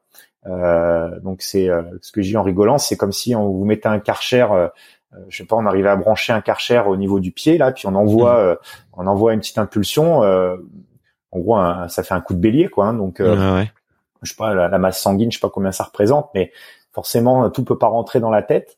Donc, euh, bah forcément, plus on va pousser, plus ça va être la pression va être euh, importante, et euh, bah, plus en fait le, la pression de la masse sanguine au niveau du, du crâne va être aussi important. Et donc, bah, ça c'est, c'est, on va dire l'effet un peu un peu moins agréable du de, des G. Après, on s'y habitue, hein, mais c'est vrai que ça au départ, il faut y aller, faut y aller mollo parce qu'on peut sortir avec des, des bons mal de crâne. Pardon. Donc ça, c'est la, la surventilation, c'est vraiment la pression du sang, euh, enfin la suroxygénation pardon du, du, cerveau qui va provoquer ça, ou c'est vraiment la pression du sang qui fait que bah, tous les vaisseaux sanguins en fait sont, se dilatent pour. Euh... Ouais, c'est ça, c'est qu'en fait lui, le, c'est vraiment le, c'est juste qu'on essaie de, c'est la pression hein, tout simplement. Hein. C'est c'est le sang c'est un liquide et on essaie de faire rentrer euh, tout le tout liquide euh, dans un espace qui est trop trop petit quoi. Donc effectivement après le corps lui s'adapte, hein, euh, il, il, est vraiment là-dessus, il est bien fait. Euh, effectivement il va y avoir une vasodilatation des, des vaisseaux. Euh, lui le cœur, bah, comme on lui facilite le, travail hein, en disant bah tiens j'ai plus besoin de travailler pour monter l'oxygène au cerveau, bah il se met à ralentir. Et, et, voilà mais c'est pour ça qu'il faut y aller progressivement parce que comme tout faut qu'il apprenne un peu à, à, composer avec ça. Et puis une fois qu'on est habitué, bah on se rend compte que le, le même le corps anticipe presque voilà la, la fraction de seconde avant de, de prendre les jets. Euh, il y a presque une, une anticipation du corps euh, mm. sur la manœuvre. Donc ça après, bah voilà, il faut composer avec ça. Et ça, en fait, en voltige, c'est vraiment euh, finalement que qu'on soit bon ou mauvais pilote, ça c'est vraiment une contrainte. C'est lié à, la gravité terrestre et on peut rien y faire quoi. Donc ça déjà, euh, en gros, on va tirer sur le manche, on va être écrasé dans le siège, on va pousser, on va se retrouver euh, pendu dans les bretelles. Euh, voilà. Donc ça, euh, ça c'est la première contrainte. Après, il y a effectivement le, le taux de roulis de l'avion, c'est-à-dire c'est la vitesse à laquelle l'avion euh, va réaliser un, un tonneau, hein, une, une, rotation sur lui-même. Et en fait, sur ce genre de machine, c'est de l'ordre de 420 degrés par seconde. donc 360 degrés, c'est un tour, voilà, un tonneau complet. 420, ben on est quasiment déjà un tonneau et demi, quoi. Donc, euh, euh, en gros, il faut imaginer qu'en une seconde, si je mets le manche en, plein en plein débattement euh, d'un côté ou de l'autre, lui, l'avion, une seconde après, il a fait déjà quasiment un tour et demi sur lui-même, quoi. en, rotation. C'est complètement dingue. En une seconde, c'est fou. C'est c'est très voilà, c'est très très rapide. Et donc ça, effectivement, bah ça ça ça crée des bah, des sollicitations euh, au niveau de l'appareil euh, vestibulaire qui sont quand même assez euh, assez voilà c'est comme dit en rigolant c'est comme si on montait dans le tambour de la machine à laver en mode essorage. Et donc ça bah il faut il faut les appréhender. Encore une fois au début bah c'est c'est quelque chose qui est un peu nouveau pour pour l'organisme. Et puis petit à petit on s'y fait et on apprend à trouver des bons timings pour pouvoir parce que forcément, nous, le, but, c'est de, ça va être de composer avec euh, toutes ses capacités de manœuvre pour euh, pour faire en sorte que l'avion, lui, euh, réalise les figures qu'on va lui demander de manière extrêmement précise. Hein. En gros, c'est au degré, quasiment au degré près. Donc, il faut composer avec toutes ces toutes ces mmh. contraintes, hein, parce que là, pour l'instant, on a juste finalement parlé de, de contraintes pour pouvoir ensuite derrière aller chercher de la précision. Quoi. Ok, ok, ok. Et euh, j'avais j'avais plein de petites questions par euh, par rapport à tout ça. Euh, alors c'est peut-être une question bête, mais ça m'est passé par la tête et je me suis dit peut-être que c'est pas une, une, question si bête, mais est-ce que la sensation justement que tu décrivais avec les G ou euh, la sensation du roulis, c'est une sensation que tu peux avoir uniquement en altitude dans un avion ou dans une centrifugeuse, ou est-ce qu'il peut y avoir, ou est-ce que tu peux le simuler d'une autre manière, d'une manière quelconque? Je, je, je, je sais pas pourquoi j'ai pensé à ça. Je me suis dit, euh, eh, non, c'est une question bête, c'est pas possible. On peut pas, c'est, c'est pas possible. Enfin, physiquement et euh, il faut, il faut, il faut forcément de, de l'altitude et de la vitesse. Mais euh, bah, en fait, les, les G, ouais, tu peux pas par, euh, enfin. Ouais, ou enfin après c'est souvent quand on parle d'accélération, mais quand on est en voiture, euh, en fait on va on va avoir des accélé des G qui s'appliquent, mais ils sont pas appliqués sur le même, euh, on va dire, euh, sur le même axe, c'est-à-dire que souvent ça va être euh, en, on va être écrasé, enfin en, gros ça va être euh, écrasé vers l'avant, voilà, vers l'avant, vers l'arrière. Nous en fait c'est vraiment sur la verticalité que ça s'applique. Et donc pour ça, euh, il peut y avoir effectivement, il y a quelques petites attractions là, euh, des fois où on peut prendre quelques G comme ça, mais souvent c'est limité, ouais. Et puis après le roulis. Non, ouais, le truc qui, si, c'est le côté quand on s'amuse à tourner autour d'une batte de baseball, quoi. Par exemple, mm. là où on regarde le, le sol euh, qu'on tourne très très vite. Et puis euh, on est un peu quand on se relève là on est un peu désorienté mais ouais ça ça c'est pas non il y a pas il y a pas de je pense de, de choses qui pour l'instant arrivent à, à, reproduire euh, ce mouvement quoi Ok, euh, ben, c'est c'est c'est hyper intéressant, c'est hyper intéressant. Et euh, le donc tu tu me disais que tout ça on peut quand même euh, se préparer et s'entraîner pour euh, ralentir les effets. Donc tu as parlé de effectivement peut-être de, de gainer ou de contracter tous les muscles avec des techniques de de respiration. à, à quelle fréquence toi tu vas faire par exemple ce type d'exercice et est-ce que tu est-ce que tu en fais encore? Et et, et, en fait, je me demandais aussi s'il y avait des, des, aptitudes physiques, tu vois, euh, euh, qui pouvaient en fait te prédisposer à euh, être plus facilement résistant par rapport à ça. Tu vois, euh, pourquoi je te parle de ça, c'est parce que euh, je sais que très souvent les, les athlètes de haut niveau, bon là c'est, c'est tu, pratiques un sport quand même qui est qui est très particulier, mais les, les athlètes de haut niveau n'ont pas conscience de à quel point en fait l'anatomie peut être euh, importante dans leur sport et à quel point en fait les, les, les aptitudes physiques euh, un petit peu on va dire innées euh, changent complètement la donne, tu vois. Et, euh, et du coup je me demandais s'il y avait des des, des similarités, tu vois, pour euh, pour un pilote, tu vois Est-ce qu'il y a des, euh, en tout cas pour la voltige, euh, vu qu'apparemment ça a l'air quand même très très très sensoriel et que ça apporte énormément de de, de, de sensations. Hein. Je, pour avoir pris l'avion quelques fois, je, je, vois tout de suite ce que ce dont tu parles et j'ai pas prédigé clairement pas. Euh, mais euh, du coup, ouais, est-ce qu'il y a des, des prédispositions, tu vois, par rapport à ça? Est-ce que on peut, est-ce que ça s'étudie euh, Enfin, j'imagine votre corps doit être un, merveilleux euh, euh, terrain d'exploration pour certains médecins. Je sais pas, mais mais on, nous fait, on nous fait courir en cage euh, dans des petits trous comme des hamsters. Euh, non, mais en fait, la première question c'était comment est-ce que toi tu te prépares, comment tu te préparais à quelle fréquence euh, Est-ce que d'ailleurs aussi il y a peut-être d'autres exercices et est-ce que euh, il existe des, des, des, aptitudes physiques par rapport à tout ça? Ok. Alors euh, sur la partie préparation pour pour la résistance au G, euh, après, ça se fait vraiment dans l'avion, c'est-à-dire qu'une fois que les manœuvres, on les, on les connaît, on les fait vraiment sur certaines figures. Moi, après, je le fais pas tout le temps parce que euh, tout va dépendre de, du moment, enfin de combien de temps je vais subir le facteur de charge. En fait, en mmh. voltige, on a, j'expliquais, on a, on a, on n'a pas de pantalon anti-G. Après, l'utilisation de la machine fait que les G, heureusement, on les prend pas très longtemps. C'est-à-dire que souvent, c'est de l'ordre de quelques secondes parce que nos trajectoires, c'est des changements très rapides. Donc, euh, pour moi, si je tire, euh, enfin voilà, si c'est quelques secondes, euh, la manœuvre, j'ai quasiment pas besoin de la faire parce que euh, ça va plus me, me, pénaliser qu'autre chose. Après, sur certaines figures où là, on sait qu'on va prendre du G pendant voilà un certain temps, là, par contre, on l'anticipe et effectivement, on, là, on va contracter les cuisses et les abdos et, et voilà. Mais c'est identifié à l'avance et on vraiment l'utilise de manière voilà de manière de manière ciblée.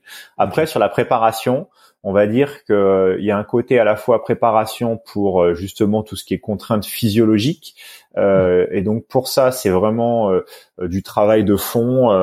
donc maintenant, il, il, développe de plus en plus ça, même au niveau pour les pilotes de chasse. C'est du renforcement musculaire sur les muscles profonds, voilà, du gainage travail euh, de tout ce qui est euh, postural, beaucoup de euh, beaucoup de travail de postural pour justement ça c'est plus pour sur le long terme quoi pour éviter à chaque fois parce que quand tu te prends des mm. jets tout se tasse c'est d'éviter Qu'est-ce qu'on le travail postural? C'est du, gainage de dos, c'est ouais du travail des muscles profonds, vraiment sur des voilà des exercices ciblés et pour vraiment essayer d'avoir un bah, voilà une coque le plus le plus gainé possible en tout cas. Hmm. Après euh, voilà, on n'est pas au niveau des gymnastes non plus hein, il faut pas faut pas exagérer mais euh, mais voilà, on sait qu'avec un entretien régulier, ça va permettre c'est surtout euh, voilà de quand on arrive à 40 45 ans de pas de pas être criqué de partout au niveau du dos et parce que on est assis, souvent on est quand même dans des positions qui sont pas hyper ergonomiques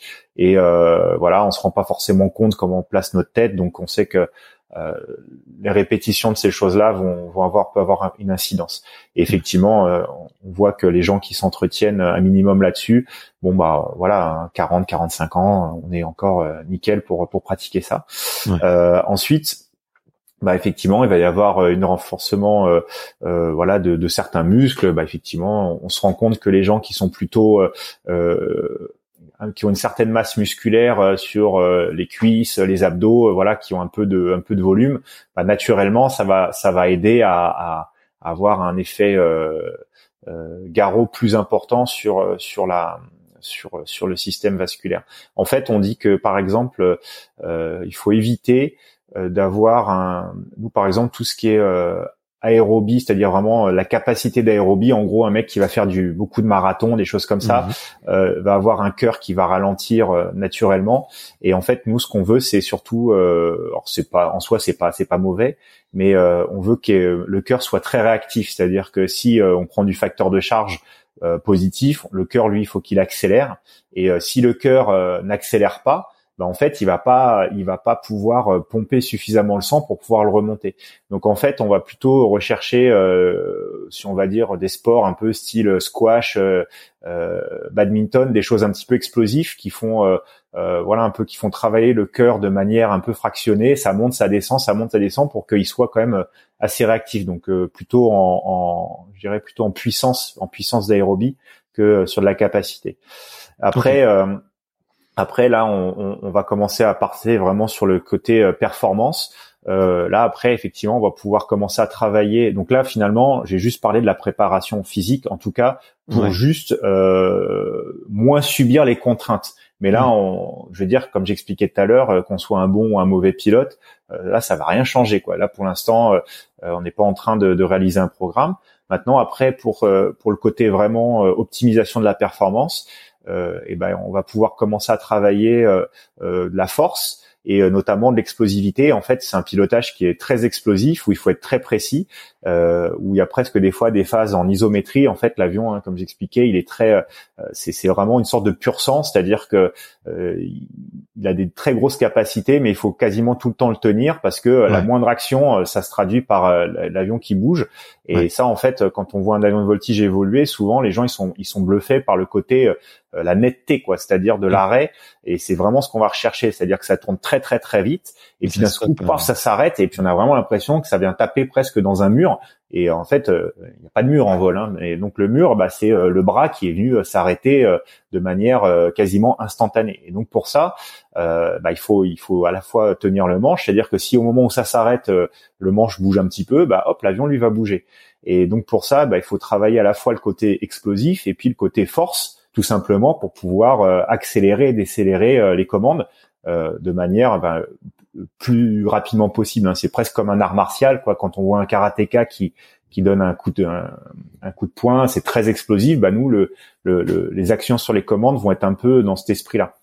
Ouais. Donc ça, après, pareil, ça peut être aussi euh, une phase, euh, une, une, recherche, enfin voilà, de, de, de, développer ses qualités.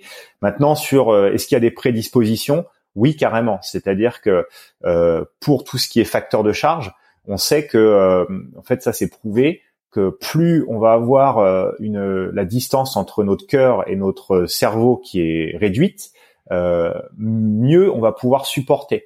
Donc en gros, euh, concrètement, ça se traduit par quoi? Bah, C'est plutôt les gens qui sont petits vont avoir plutôt euh, une, une, prédisposition à, à, mieux supporter les, les facteurs de charge que, que les gens qui sont grands. Voilà, donc euh, notamment, bah, par exemple, euh, les femmes qui ont généralement des tailles un peu plus petites que les hommes, euh, eh bien, vont euh, souvent mieux supporter les facteurs de charge que que voilà les les, les, grands les, les, grandes personnes. Moi, est-ce que, est-ce que est-ce que ça veut dire que typiquement quelqu'un qui va mieux résister à un facteur de charge va pouvoir en enchaîner peut-être plus de tonneaux ou plus de, de roulis, euh, tu vois. Euh? Bah, c'est surtout qu'en fait, il va, c'est, c'est euh, parce que finalement, facteur de charge et roulis, ça, ça, c'est pas très lié, mais c'est le fait que comme on va en subir en tous les cas, bah, il y a un moment où plus on subit la chose, moins, enfin, en plus, comme l'expliquait, hein, le, problème du facteur de charge, c'est que euh, ça, ça fait diminuer la quantité d'oxygène dans le cerveau. Donc, euh, moins le cerveau est irrigué, moins il va pouvoir être lucide et moins il va pouvoir réaliser les choses. Donc, en fait, plus on va subir, bah, en gros, plus on va, plus on va encaisser euh, et, et, moins on va être efficace. Enfin, on va, on va perdre en efficacité. Voilà. Donc euh, tu vois, bah moi je fais 1m90, donc je suis tout l'effet inverse, c'est-à-dire qu'en gros, euh, bah moi je suis plutôt euh, un grand, donc bah moi je vais ramasser un peu plus que quelqu'un qui fait 1m60 quoi. Donc pour ça, bah moi je suis obligé de compenser quand même pas mal justement par de la musculation.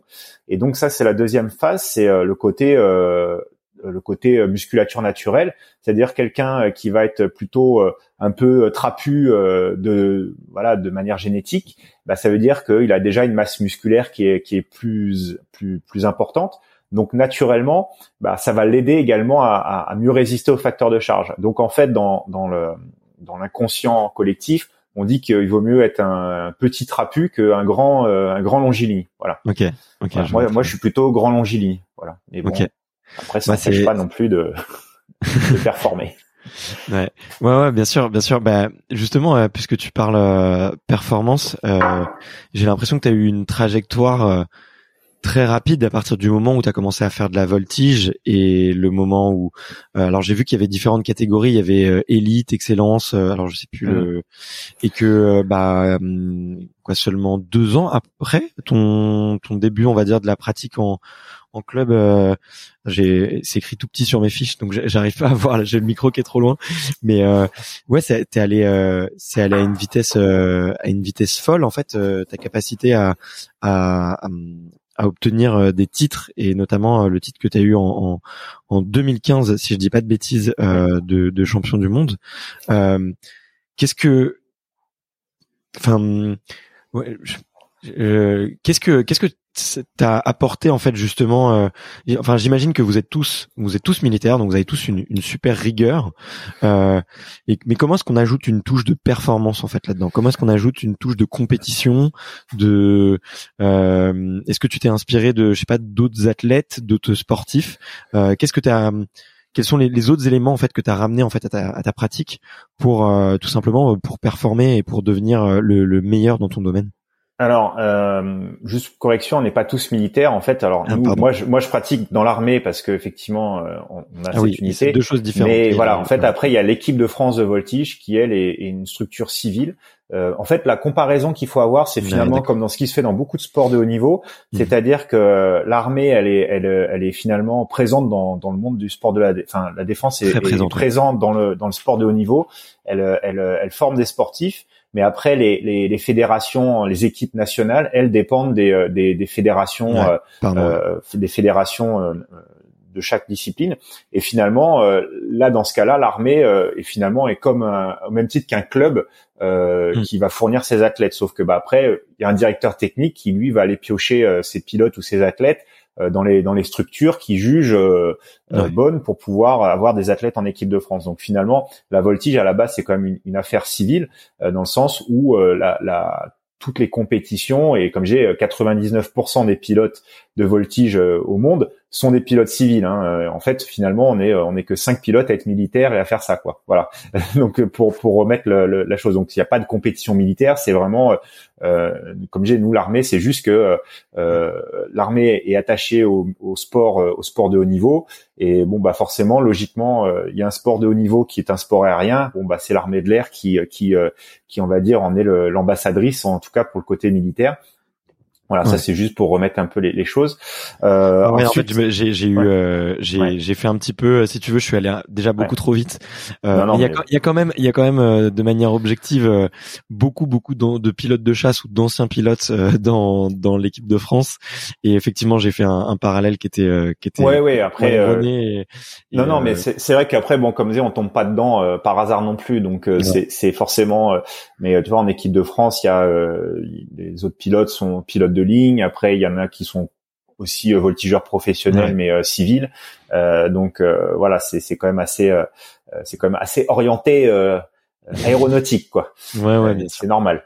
Et euh, donc ensuite, pour en revenir à ce que tu disais, pourquoi euh, bah, la progression Effectivement, ça par contre, je pense que euh, moi, ce qui m'a aidé, c'est vraiment la méthode que j'ai apprise avant, c'est-à-dire la méthode que j'ai apprise en escadron de chasse, hein, enfin même ma formation, parce que finalement, j'ai réussi à la transposer dans, dans cette discipline, c'est-à-dire la, la, façon, je pense, de, de d'analyser les choses, d'essayer de comprendre comment euh, là où il faut s'améliorer, là où il faut travailler. Et ça, je pense qu'effectivement là-dessus, euh, le côté euh, militaire aide parce que parce que en fait, ça te donne une méthodologie de travail qui fait que bah, si tu l'appliques voilà dans un domaine en tout cas aéronautique, généralement tu vas pouvoir te poser les bonnes questions et savoir là où il faut bosser. Donc bah forcément après là la déclinaison c'est comme tout sport je pense, il y a le côté à la fois technique donc, euh, bah, il faut emmagasiner, euh, emmagasiner de l'expérience, emmagasiner, euh, voilà, la technicité sur la réalisation des figures. Donc ça, bah, pour ça, il y a l'entraînement. Après, bah, effectivement, j'ai essayé de mettre en place enfin de profiter de tout ce que je pouvais pour pouvoir euh, euh, progresser en tout cas le plus rapidement possible. Donc ça, bah, mhm. c'est du c'est de l'investissement, hein, c'est-à-dire sur chaque entraînement, voilà, bien débriefer, bien comprendre ce qui se passe, utiliser des vidéos, utiliser, regarder les autres volets, vraiment observer pour voilà se faire sa petite sa petite popote et puis et puis développer développer sa, sa technicité. Mmh. Ensuite, euh, bah, le deuxième deuxième chose, c'est la partie euh, physique. Euh, ça, on en a un petit peu évoqué. C'est vrai que là-dessus, comme disait la voltige, je pense que c'est un sport qui à la base est né, mais les gens qui la pratiquaient n'étaient pas forcément des sportifs dans l'âme, c'est-à-dire qu'ils étaient plutôt mmh. pilotes pilote avant tout, et puis bon, bah, il se mettait à faire de la voltige. Sauf qu'en fait, les machines ont quand même pas mal évolué euh, depuis euh, ces quelques années, euh, et, et, donc du coup, maintenant, c'est vrai qu'elles ont des performances qui sont assez énormes, mais elles sont de plus en plus exigeantes physiquement. Et moi, je me suis dit, bah, c'est vrai que je pense que si si tu développes le côté physique, bah, tu vas justement gagner en, enfin, à la fois en efficacité dans ton pilotage, mais aussi en lucidité. Et c'est vraiment ça, c'est-à-dire que euh, moi, c'est c'est un, un, aspect que j'ai vraiment euh, que j'ai vraiment pas négligé et sur lequel en fait même encore maintenant j'essaie vraiment de, de, de porter beaucoup d'attention, c'est sur la préparation physique parce que je me suis rendu compte que euh, bah, effectivement mieux t'es dans l'avion, en fait, moins tu subis le truc, plus euh, tu as des cases de dispo pour comprendre ce qui se passe, analyser. Et donc, en fait, c'est vertueux pour le côté technique parce que euh, plutôt que te prendre un truc où tu te prends, je sais pas combien de G, ça tourne dans tous les sens et puis euh, tu te dis waouh, qu'est-ce qui s'est passé ou je comprends pas, machin et tout ça. Bah en fait, plus tu vas avoir euh, une résistance, plus tu vas pouvoir être capable d'encaisser les choses. Aussi, plus tu vas être aussi, euh, tu vois, ne serait-ce que quand tu fais des exercices de, de, de muscu, euh, si tu commences à essayer de conscientiser tes mouvements et ainsi de suite, bah derrière, quand il faut aller étudier un mouvement que tu fais dans l'avion, c'est beaucoup plus simple de comprendre les actions à faire parce que c'est du pilotage hyper fin. Des fois, ça joue à quelques centimètres de placement de manche, de pied, ainsi de suite. Et, euh, et là-dessus, bah, c'est sûr que si tu as développé cette euh, conscientisation de, de, de ton corps, bah, tu es plus à même après d'apporter des petites corrections plutôt que dire ah bah ouais j'ai l'impression de mettre le manche là, mais en fait tu tu tu, tu sais même pas ou t'as même pas le temps de, de, de, de, le comprendre. Et là en fait euh, tu es beaucoup plus en fait t'es un peu plus en, en recul sur ce que tu fais. Enfin t'arrives vraiment à, à, à te à te poser et vraiment analyser les choses. Et puis après, bah, la troisième chose, c'est la partie mentale. Euh, pareil, hein, c'est maintenant le triptyque du, du, sport de haut niveau. Euh, la, la, voltige, en fait, euh, c'est vraiment euh, euh, à, quand on est vraiment sur des niveaux très très élevés. la technique, à la fin, on a quasiment tous le même niveau, à peu de choses près. et ce qui va faire la différence, bah, clairement, c'est, c'est, je pense, la disponibilité et la capacité mentale quand on va être en train de réaliser un programme. En fait, la voltige, paradoxalement, c'est un truc où quand on quand on vole, euh, on part euh, finalement avant de faire la figure, on a 10 et en fait euh, c'est un peu comme au patinage, c'est-à-dire que on est noté sur les erreurs quoi, c'est-à-dire qu'en gros on part sur la figure voilà, on part sur la figure théorique parfaite et puis au fur et à mesure qu'il y a des petites erreurs qui sont commises, on, on, on nous enlève des points. Et mm. c'est vrai que ce système-là, c'est assez, c'est un peu, ça peut vite être oppressant parce que euh, en fait, euh, on peut vite développer la peur de l'erreur, quoi. Alors mm. qu'on sait très bien qu'en côté mental, c'est vraiment ce qu'il faut éviter, quoi, parce que tu travailles plus pour le, le plaisir, enfin, tu sais, pour le côté de bien faire, mais pour la peur de mal faire. Et donc, si tu commences à trop t'orienter là-dessus, bah effectivement, en compète, ça va te créer des rigidités parce que t'as peur, t'as peur de montrer les erreurs, t'as peur de et, et, je pense qu'il faut travailler. Enfin, en tout cas, euh, c'est pas évident hein, parce que moi, ça a été, c'est encore même maintenant, je, travaille beaucoup là-dessus. Mais pour vraiment essayer de d'être le plus euh, euh, voilà le, plus lucide possible au moment de réaliser tes vols. Et, euh, et voilà. Et donc bah moi quand je suis arrivé à l'EVA en, en 2011, j'ai repris la compète donc en, en 2012. J'en avais fait un tout petit peu, comme j'ai expliqué en 2010 pour euh, un peu m'initier. Donc euh, là en 2012, j'ai commencé à passer les premiers niveaux. Euh, en fait, en France, on a pareil tout un système de progression qui est vraiment bien fait, qui permet vraiment aux gens de, de, de, partir vraiment du plus petit niveau et d'accéder euh, euh, au, au, niveau de performance le plus élevé. Et ça, c'est bien parce qu'il y a un côté à la fois sécurité pour justement euh, exploiter des machines de plus en plus performantes. Et, euh, et donc en 2012, j'ai fait, on va dire, mes premières compètes qui sont bien passées. 2013, je suis passé en catégorie monoplace. Et en 2014, ben, je suis arrivé en, en, en équipe de France Unlimited, donc c'est la, la, plus haute catégorie. Ça m'a permis de faire un, un championnat d'Europe euh, pour pouvoir un peu, bah voilà, j'ai pris mes, mes, marques et c'est vrai que euh, rapidement, euh, bah, en 2015, championnat du monde où c'était mon premier et puis bah je suis, j'ai réussi à le, à le, à le remporter alors qu'effectivement j'étais un peu inconnu au, au, bataillon. Mais je pense que c'est toute toutes ces expériences, à la fois sur le plan technique, la prépa physique, la prépa mentale, qui m'a aidé en tout cas de d'arriver à, à, à, vraiment euh, euh, optimiser cette progression euh, et puis bah, d'arriver à rapidement avoir un résultat. Quoi. Ok. Ok, ok. Ben, écoute, c'est c'est vraiment c'est vraiment passionnant. Euh, j'ai j'ai je me pose un petit peu la question peut-être de manière un petit peu plus concrète, tu vois. Euh, et de manière un petit peu plus terre à terre, tu vois combien combien de fois tu vas être amené à, t'entraîner sur sur une année mm-hmm. Comment sont un peu organisées aussi tes semaines, tu vois, entre justement la prépa physique, la prépa mentale, les heures de vol. comment comment est-ce que ça s'articule un petit peu sur une année Et puis et puis peut-être pourquoi pas tu peux nous donner une, une semaine type. Alors je sais, j'imagine que on, on, en parlait il y a quand on s'est eu la première fois. effectivement, il y a des, des stages de préparation où c'est beaucoup plus intense et vous faites quasiment que ça, j'ai l'impression, euh, que voler. Hein. Euh, et mais du coup, comment s'articule un petit peu une année et une semaine euh, pour pour bien se préparer? Ouais, bah écoute, l'année c'est simple, c'est en gros l'hiver, toute la partie hivernale, c'est entraînement et puis, enfin déjà, on, on, termine une saison, donc un peu de régénération à la fois humain et matériel parce que les avions doivent être révisés. Ensuite, on, on rattaque en, en, on va dire à partir de janvier où là on commence un peu à reprendre les vols et euh, la saison nous commence concrètement euh, au mois de mai. Alors euh, mois de mai c'est les meetings, hein. c'est-à-dire que en plus de la compétition on a des meetings quasiment tous les week-ends donc on part à deux, enfin deux pilotes pour faire des démonstrations et ça ça court jusqu'à octobre. Après les compètes il y en a pas beaucoup, hein. c'est souvent c'est deux par an, c'est un championnat de France et une compète interne donc championnat d'Europe alterné avec championnat du monde donc un an sur deux. Voilà. Euh, ça, ça donne, euh, ça donne le, à peu près le tempo. Euh, donc pour se préparer, eh bien en fait on va alterner des phases où on va on va dire faire du, vol, du maintien, où on va voler un peu dans la semaine, voilà quelques vols.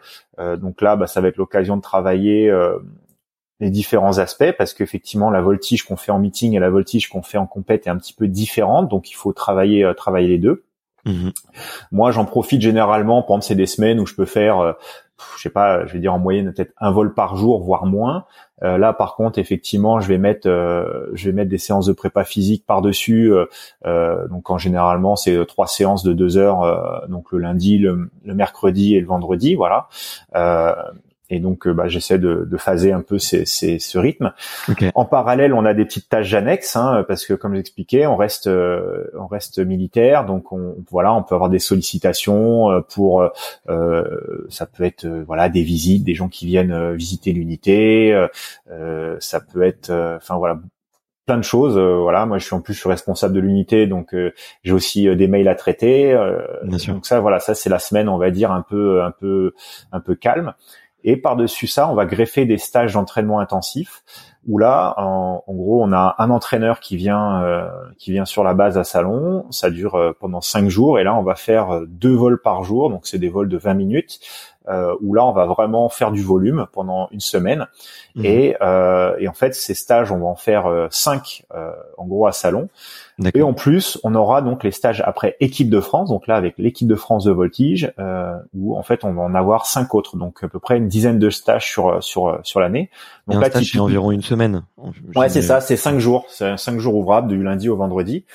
Et euh, tu vois, typiquement, nous on a fait notre premier stage la semaine dernière là à Salon, et euh, là cette semaine, bah tu vois, c'était une semaine un peu plus euh, cool.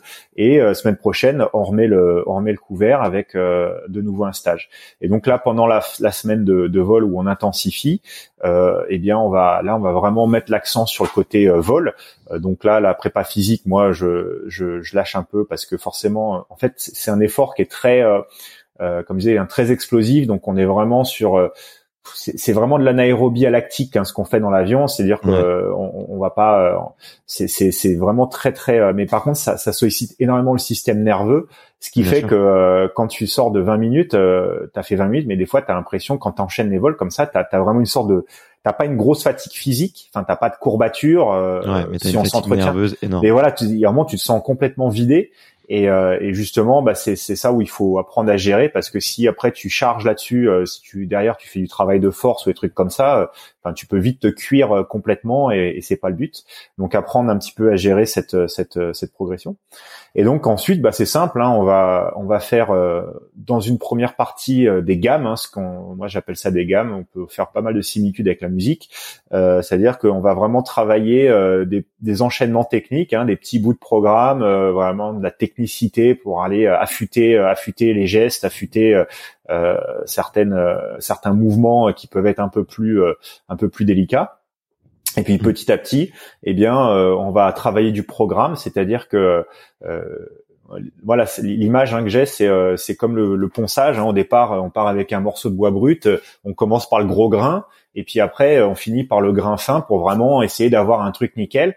Bah là, c'est pareil, c'est-à-dire qu'au départ, on, on, commence sur, sur euh, les gammes, on débourre, et puis après, euh, petit à petit, euh, eh bien, en fait, on, on, on, va aller dans du spécifique, quoi. Hein, c'est-à-dire vraiment du travail de programme proche de ce qu'on va aller faire en compète, avec des enchaînements de plusieurs figures.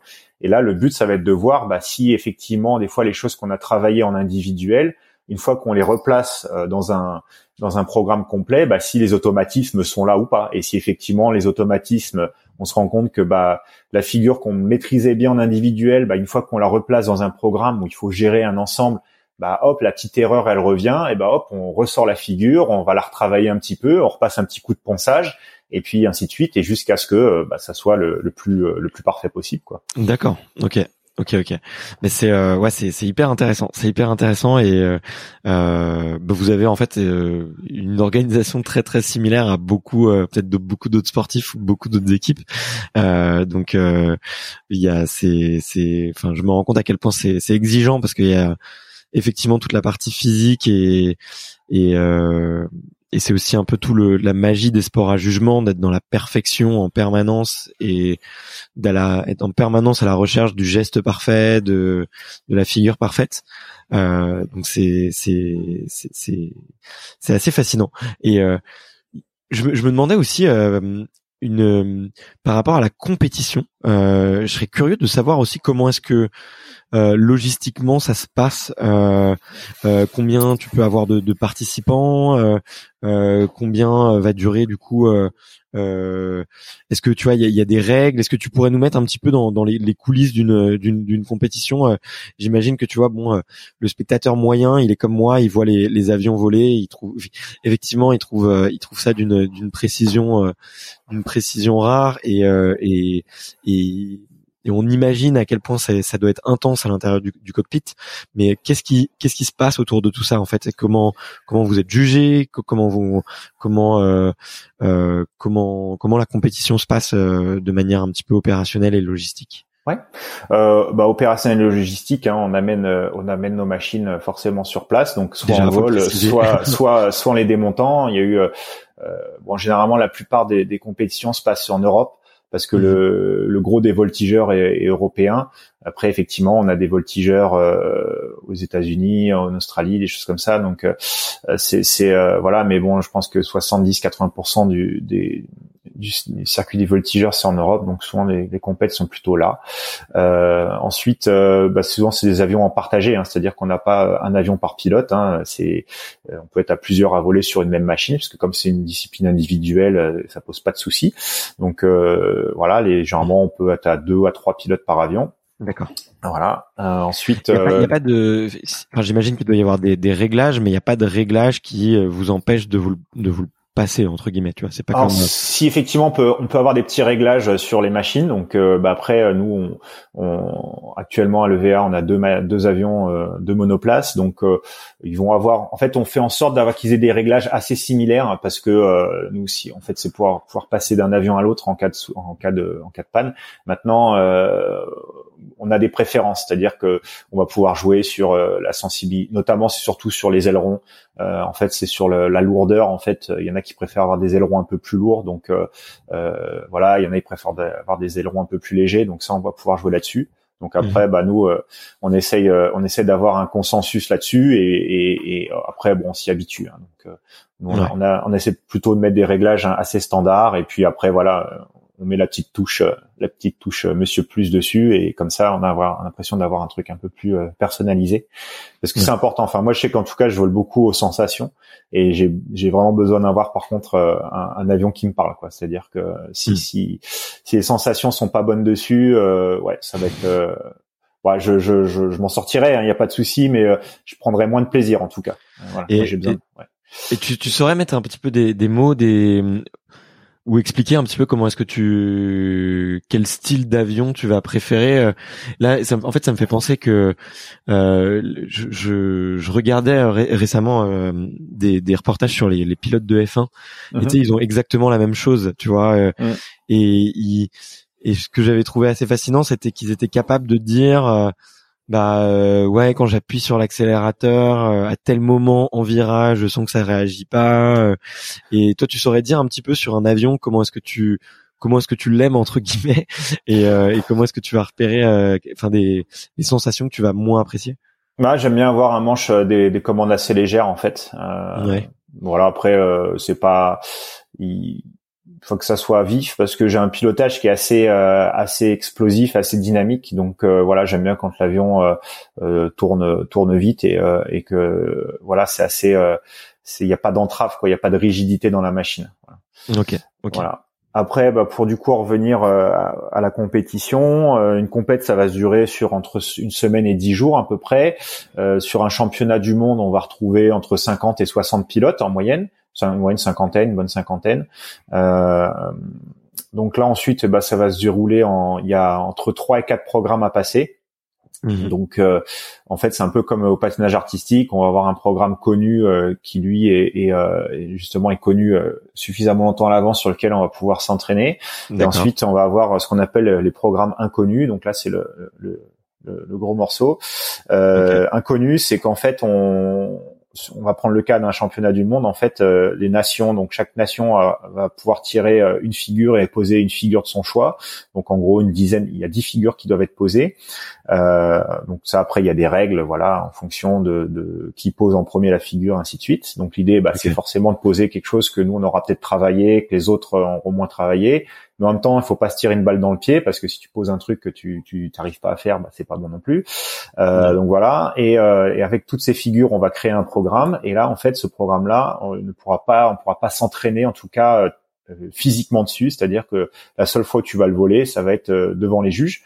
Donc il va y avoir un gros travail de, de, de, mentalisation, de préparation au sol, de visualisation. Voilà. Après, euh, comme j'ai inconnu, c'est que les figures, c'est souvent c'est des combinaisons d'enchaînement. Donc tu es censé un petit peu avoir tout travaillé. C'est comme je dis, c'est comme si finalement euh, on te mettait juste euh, une partition. Tu te dis bah toi tu connais le solfège, tu connais tes mesures, euh, tu connais voilà tout le truc. Mais par contre on te dit bah voilà la partition c'est ça. Et en fait tu tu vas juste pas pouvoir avoir de piano jusqu'au lendemain pour t'entraîner dessus. éventuellement tu auras ton piano dans ta tête ou un bout de bois sur lequel tu vas peut-être jouer tes gammes. Mais mais mais la seule fois où tu seras devant le piano, bah ça sera en pour exécuter le, le, le, morceau, bah, c'est pareil avec ces programmes-là. Et donc, il y en a entre, euh, en gros, au total, ça fait entre 3 et 4 programmes en fonction euh, bah, des aléas météo et ainsi de suite. Donc, en fait, euh, une compétition, un vol, hein, c'est 6 minutes à peu près. Enfin, le programme, entre le début et la fin, c'est 6 minutes. Ça fait 10 minutes posé, enfin décoller, posé. Donc, c'est très court.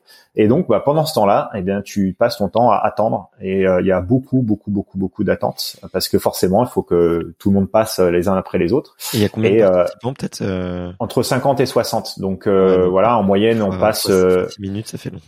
Ouais, ça passe entre 5, 5 pilotes à l'heure à peu près, hein, 5-6 pilotes à l'heure. Donc c'est vraiment le gros truc à gérer en, en, en compète de voltige, c'est la gestion bah, justement de l'attente. Parce que euh, en fait c'est de savoir à peu près quand est-ce que tu vas voler. Donc généralement tu as un planning théorique. Et puis bah c'est de suivre un peu la cadence des vols pour euh, pour se dire ok euh, bon bah là mon avis j'ai plutôt passé cet après-midi j'ai plutôt passé à telle heure. Et et en même temps d'être à la fois assez détaché euh, parce que euh, faut pas se mettre dans le jus euh, cinq heures avant quoi. Parce que sinon en fait tu vas faire un vol comme ça puis après tu vas juste être cramé pour tout le reste de la compète. Mhm. donc voilà. C'est marrant pour des excuse-moi c'est la, petite, la petite blague ou la petite vanne mais c'est marrant pour des des, des aviateurs de pas fixer des heures de départ précises pour tout le monde et de pas savoir à quelle heure vous allez passer. C'est ce qu'on dit de l'aviation c'est un moyen de transport rapide pour gens pas pressés mais euh, non, mais c'est parce que voilà, après t'as des aléas, euh, t'as des aléas, euh, tu vois, météo. Euh, des fois, ça prend un peu de retard ou parce que les juges vont avoir une discussion sur un vol, une figure. Donc voilà, et des fois, il faut, il faut aussi qu'ils fassent des pauses parce que voilà, ça, ça enchaîne, les, les vols s'enchaînent tout le long, tout le long de la journée. Et donc voilà. Donc après, bah, nous, on va, on va, on va passer comme ça en fonction des, des tirages au sort, chacun sur nos programmes. Euh, tous les vols, donc effectivement, sont, on, vole dans un volume qui est un, un ce qu'on appelle un box. Hein, c'est un, un, cube d'un kilomètre de côté. Donc c'est c'est c'est euh, grand, mais c'est aussi petit parce qu'avec des machines qui volent jusqu'à 400 km heure, euh, bah, un kilomètre, on le fait en 6 secondes. Donc en fait, euh, et comme il faut quasiment pas en sortir, eh ben euh, il faut il faut en gros faire en sorte que ce programme euh, se se, se reste dans le euh, reste dans, dans, dans, le volume. Donc d'où euh, la nécessité des fois de tirer euh, fort sur le manche pour pouvoir avoir des trajectoires hyper serrées. Ouais. Et donc ensuite, eh ben, on, va avoir des juges qui vont être au bord de ce, de ce box à 150 mètres à peu près. Et puis bah eux, ils vont ils vont avoir le programme sous les yeux et chaque figure, eh ben ils vont regarder, ils vont juger en, comme je t'expliquais, hein, en partant de 10 et en retranchant euh, des points, des demi-points par rapport aux erreurs qui sont perçues par rapport à ce qui, ce qui serait euh, la figure idéale et attendue. Donc là-dessus, il y a à la fois un critère de technicité, c'est-à-dire que mm. Euh, voilà, on va imaginer l'avion, je sais pas, il doit se mettre à la verticale, faire un tonneau complet. Euh, bon, bah ils vont regarder si l'avion est bien vertical, euh, si le tonneau il tourne bien sur 360 degrés, si ça s'arrête un peu court ou dépassé, ainsi de suite. Et Attends, puis, je sais pas si on l'a précisé, mais il juge du sol ou il y a des caméras Du sol, du sol, c'est à l'œil. D'accord. C'est assez à l'œil en fait. Euh, mais ça se fait bien. se positionner par rapport à eux, c'est-à-dire. Ouais, c'est ça. Il faut être capable de te positionner pour qu'ils voient bien. Euh, Exactement. Parfaitement les figures. Okay. Exactement. Il y a aussi un, un c'est le deuxième critère, c'est le placement des figures, c'est-à-dire okay, qu'au-delà de la technicité, il faut faire en sorte que ton programme, bah, comme je disais, tienne dans le volume. Alors euh, des fois, il y avait même des compétitions, il y avait des juges de boxe, c'est-à-dire que si tu sortais euh, du volume, bah, tu te prenais des pénalités. Euh, et sinon, en fait, le but c'est que le programme bah, soit bien centré, c'est-à-dire qu'il faut qu'une figure elle soit pas faite trop loin, trop près, euh, trop à gauche, trop à droite. Donc euh, chaque programme a une logique, on va dire, de présentation. Et euh, bah, là-dessus, pareil, tu as une note de cadre, c'est-à-dire que si tu commences à faire toutes tes figures super loin ou que c'est pas, enfin voilà, qui tout à gauche ou tout à droite, bah tu vas être pareil, tu vas être plus ou moins bien noté sur ton cadre. Donc en fait, il y a à la fois l'aspect finalement, ça c'est plus le côté presque, je vais dire artistique, c'est-à-dire, c'est toi à l'avance te dire, bah ok, moi, mon programme, faut que je le représente comme ça, quoi, euh, à telle altitude, telle figure. Donc il y a, y a, tous ces paramètres à prendre en compte, c'est-à-dire à la fois euh, la technicité, mais en même temps, euh, bah, de penser à dire, voilà, faut pas que je sois trop haut, faut pas que je sois trop bas, faut pas que je sois trop loin, faut pas que je sois trop près, et, voilà. Donc ça fait pas mal de petits paramètres à, Effectivement. à prendre en compte. Ok, ok, ok. Bon, c'est c'est c'est hyper intéressant. C'est hyper intéressant. Et euh, les les vous parlez aux juges? Vous avez le droit d'échanger avec eux? Alors pas pendant la compétition mais je veux dire euh, en dehors euh, est-ce que euh, je te pose la question parce que hier j'étais vraiment surpris avec avec Antoine Adlis on, discutait et il me disait effectivement que dans le ski freestyle mmh. et dans le ski freestyle en fait ils, ils étaient c'était une communauté qui était extrêmement proche. Et en fait avant chaque compétition et même après chaque compétition en fait, les juges étaient euh, très transparents sur euh, ce qu'ils allaient chercher. Ils expliquaient comment est-ce qu'ils allaient noter.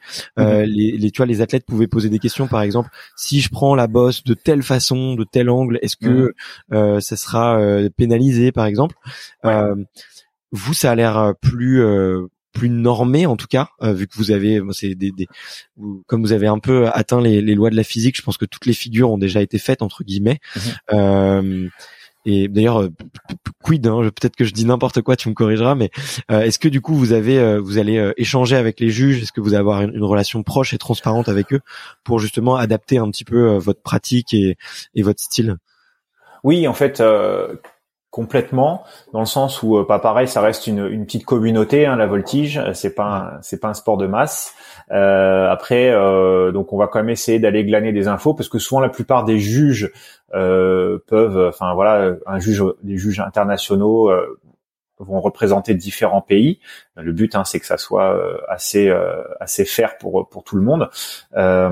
Et ensuite, euh, bah, par exemple, quand on a des juges français, euh, à l'issue d'une compétition, souvent on va pouvoir euh, discuter avec eux, dire voilà, ils vont clairement clairement échanger. Après, pendant la compétition, voilà, on essaie de garder un, c'est normal, c'est une sorte de, il y a, rien qui est écrit, mais le but c'est que on, on essaie voilà de, de, de cloisonner un petit peu parce que euh, c'est vis-à-vis enfin voilà c'est une sorte d'équité et donc il y a pas vraiment on évite les contacts avec les juges mais après une fois que la compète est terminée ou euh, avant bien sûr on, essaie d'avoir leur retour après les, les, critères de jugement ils sont ils sont notés hein, nous dans le code le code sportif du de, la voltige. Donc en fait, on sait à quoi s'attendre. Néanmoins, euh, entre bah, ce qui est écrit sur les lignes et puis euh, et après euh, ce qui est perçu, ça peut être intéressant d'avoir un retour parce que de temps en temps, il peut y avoir, voilà, on, peut avoir une façon de faire qui fait que nous on a l'impression que c'est bien. Et puis et puis finalement, la manière dont c'est perçu du sol, c'est pas forcément la bonne chose.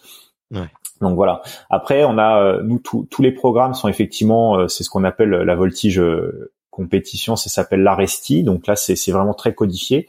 Et euh, en fait, à la fin des figures, à la fin des, des compétitions, on a une épreuve de freestyle euh, qui là, en fait, euh, se rapproche un petit peu plus effectivement de ce que tu disais en, en sur les disciplines justement artistiques, euh, où là, en fait, c'est pendant quatre minutes où là, on peut vraiment utiliser l'avion comme on veut avec de la musique, du fumigène. Et là, c'est c'est ce qu'on appelle du libre libre intégral, c'est-à-dire qu'il n'y a plus de il y a plus de figures codifiées. Euh, Là, c'est sur quatre minutes et là, on peut vraiment euh, présenter euh, euh ce qu'on veut, euh, des figures qui sont complètement atypiques, enfin voilà, où l'avion peut s'arrêter, repartir. Et là, par contre, les, les, critères de notation vont être beaucoup plus larges. Même si effectivement on sait ce qui est plus ou moins attendu, voilà, il faut qu'il y ait du vol lent, du vol rapide, une certaine harmonie, voilà. Mais oui, effectivement, on essaye à chaque fois de glaner les petites infos quand on peut. D'accord, ok, ouais. Et euh, et ouais, tout tout a déjà été euh, créé, tu vois, sur cette dimension, enfin sur justement sur des disciplines artistiques. Est-ce que vous est-ce que vous arrivez à euh, ça va peut-être paraître, euh, enfin c'est peut-être pas le bon terme, mais est-ce que vous arrivez encore à repousser les lois de la nature? Ouais, euh, ouais, vas-y. Vas on essaye en tout cas. Après, euh, alors après il y a un gros facteur aussi, hein, c'est la machine qui va rentrer en compte. Euh, en fait, l'avantage, c'est que sur la partie compétition, euh, nous, on est en ce qu'on appelle en catégorie unlimited, c'est-à-dire que c'est, euh, c'est comme son nom l'indique, c'est sans limite. C'est-à-dire que si tu as envie de venir avec un avion avec un moteur de 800 chevaux, bah tu peux. Après, euh, voilà, sauf que si le truc qui va à 800 km heure, bah tu tu resteras pas dans le box. Mais voilà, c'est c'est c'est libre. Mais par contre, ce qui est sûr, c'est que la partie voltige classique, le, le à partir du moment où tu as une machine qui comme la nôtre, euh, on nous, on a il y a des machines beaucoup plus puissantes que les nôtres qui existent, un petit peu plus. Ça donne un petit avantage, mais finalement, il y a pas mal de choses qui sont euh, gommées par le par le par le pilote. C'est-à-dire que là, c'est vraiment de la technicité. Donc, même si le mec il a un truc avec 30 chevaux de plus à côté, bon bah ça, ça l'aidera un petit peu quand il va faire chaud, des choses comme ça. Mais euh, si si euh, euh, si techniquement il est pas à la hauteur, euh, ça va pas, ça va pas lui, ça va pas, ça va pas faire en sorte qu'il qu vole mieux. Donc euh, là-dessus, il y a une certaine équité. En, tout cas, c'est là pour le coup, c'est plus l'homme qui fait le, le, le, programme que la machine. Après, pour le freestyle, clairement, là, c'est quand même avantageux. Plus tu as de la puissance, plus tu peux avoir des débattements sur des gouvernes importantes. Bah, mhm. plus tu vas pouvoir aller forcément chercher des choses. Alors après, bah, c'est là où on, pas rentrer dans le détail, mais on a des avions qui sont certifiés, c'est-à-dire qu'en gros, bah nous on a un certificat euh, qui dit que l'avion il a été construit comme ça et qu'en gros il faut qu'il le reste. Donc en gros, t'as pas trop le droit de changer euh, des choses, t'as pas le droit de mettre un moteur plus puissant et ainsi de suite. Et après, tu as des avions, ce qu'ils appellent expérimentaux. Ça peut être les mêmes avions, sauf qu'en fait, il y a plus de certificat. En gros, euh, le constructeur dit, bah voilà, nous l'avion on vous le livre, ça vole pas sous les mêmes les mêmes normes. Et là, si tu as envie de mettre le même moteur mais euh, préparé avec 30 euh, chevaux de plus, bah tu peux. Par contre, si le moteur il casse derrière, euh, c'est c'est un peu ton problème quoi. Euh, voilà. Et donc là-dessus, bah effectivement, tu bien de le rappeler parce qu'on peut se dire oui, bah allez, on va faire du tuning sur les avions et on va les modifier nous-mêmes. non, en fait, ouais, voilà, c'est hyper c'est hyper cadré en fait. Hein, tu bah non, mais c'est normal si tu, enfin si ça tombe sur quelqu'un, c'est pas le but quoi. Donc donc tout est bien quand même bien cadré. Néanmoins, bah effectivement là en freestyle et on voit beaucoup aux États-Unis où ils ont pas mal de, justement de machines un peu euh, un peu expérimentales où là euh, bah, forcément ça ouvre un peu plus le champ des possibles. Après le le la le paradoxe, hein, moi je vais dire, c'est qu'avec nos machines, souvent, tu arrives à aller chercher des trucs un peu, euh, donc tu de trouver, d'expérimenter un peu des, des nouvelles figures. Après, souvent, le problème, c'est que c'est des choses que tu pourras mettre en meeting parce que souvent un programme meeting ça dure 8 minutes. Donc euh, une figure qui est un peu nouvelle un peu des fois nous ce qu'on appelle énergivore c'est-à-dire qui va être spectaculaire mais qui va consommer beaucoup d'énergie en altitude des choses comme ça bah derrière tu vas pouvoir te replacer pour ensuite renchaîner sur ton programme. Le problème d'un en freestyle sur la compète en 4 minutes euh, et bah 4 minutes c'est très court. Donc il faut arriver à, avoir quelque chose d'hyper euh, rythmé harmonieux. Et le problème c'est que des fois tu peux sortir la figure euh, euh, hyper impressionnante, mais si en fait ça dégrade toute ton énergie et que derrière tu es obligé de, de l'avion il a plus rien ou tu es obligé de te replacer avec une figure euh, qui a aucun intérêt, bah en fait super, hein, ça va faire une super figure et, euh, et en fait tu vas avoir juste cassé tout le rythme et tu vas te faire bah, un peu, tu vas te faire moins bien noter. Et c'est là justement où des fois des, des, gens qui vont avoir des machines un peu plus puissantes vont être, ça va être un peu plus avantageux parce que en fait, euh, bah, ils vont pouvoir faire cette figure-là, mais ensuite derrière l'avion va encore avoir de l'énergie pour pouvoir euh, restituer euh, d'autres figures impressionnantes. Donc en fait, c'est un peu, c'est un peu là nous, c'est un peu fromage ou dessert quoi. C'est-à-dire que tu choisis entre le truc qu'on voit, mais mais un peu, puis après dire ok là il faut que j'arrive à, à aller reprendre un peu d'énergie mais euh, sans que ça ça glande trop donc euh, bah voilà tu te montes un truc mais après ouais il y a quand même une phase créative qui est quand même hyper sympa hein. c'est c'est euh, quand tu travailles justement ces choses là en fait c'est comme j'expliquais tout à l'heure c'est des machines c'est tout en prise directe euh, mm. t'as t'as as vraiment des sensations de vol quoi hein. c'est à dire que je, je sais pas j'ai jamais fait de wingsuit mais euh, je pense que les mecs qui font ça, ils ont vraiment des sensations de vol assez extraordinaires. Et, et, euh, et en fait, pas bah, pour avoir emmené aussi en, en, baptême des fois des justement des gens qui en font, euh, je pense qu'ils ont vraiment euh, ils ont vraiment kiffé aussi le côté voltige. Et c'est ça, hein, c'est que des fois, tu as vraiment l'impression que euh, ton ton ton corps en fait c'est enfin voilà que l'avion c'est le prolongement de, de, ton corps et tu ressens beaucoup de choses quand l'avion l'avion va manœuvrer dans des vraiment très basses vitesses t'as vraiment euh, l'impression de sentir euh, un peu les filets d'air sur les ailes et, et c'est euh, c'est hyper c'est hyper grisant quoi.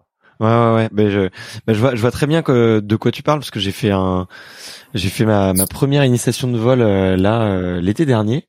Super. Euh, mon père, mon père, c'est bon, il a il a passé le cap. il est en train de il est il est en train de, de, se renseigner pour savoir dans quelle école de vol il va il va aller.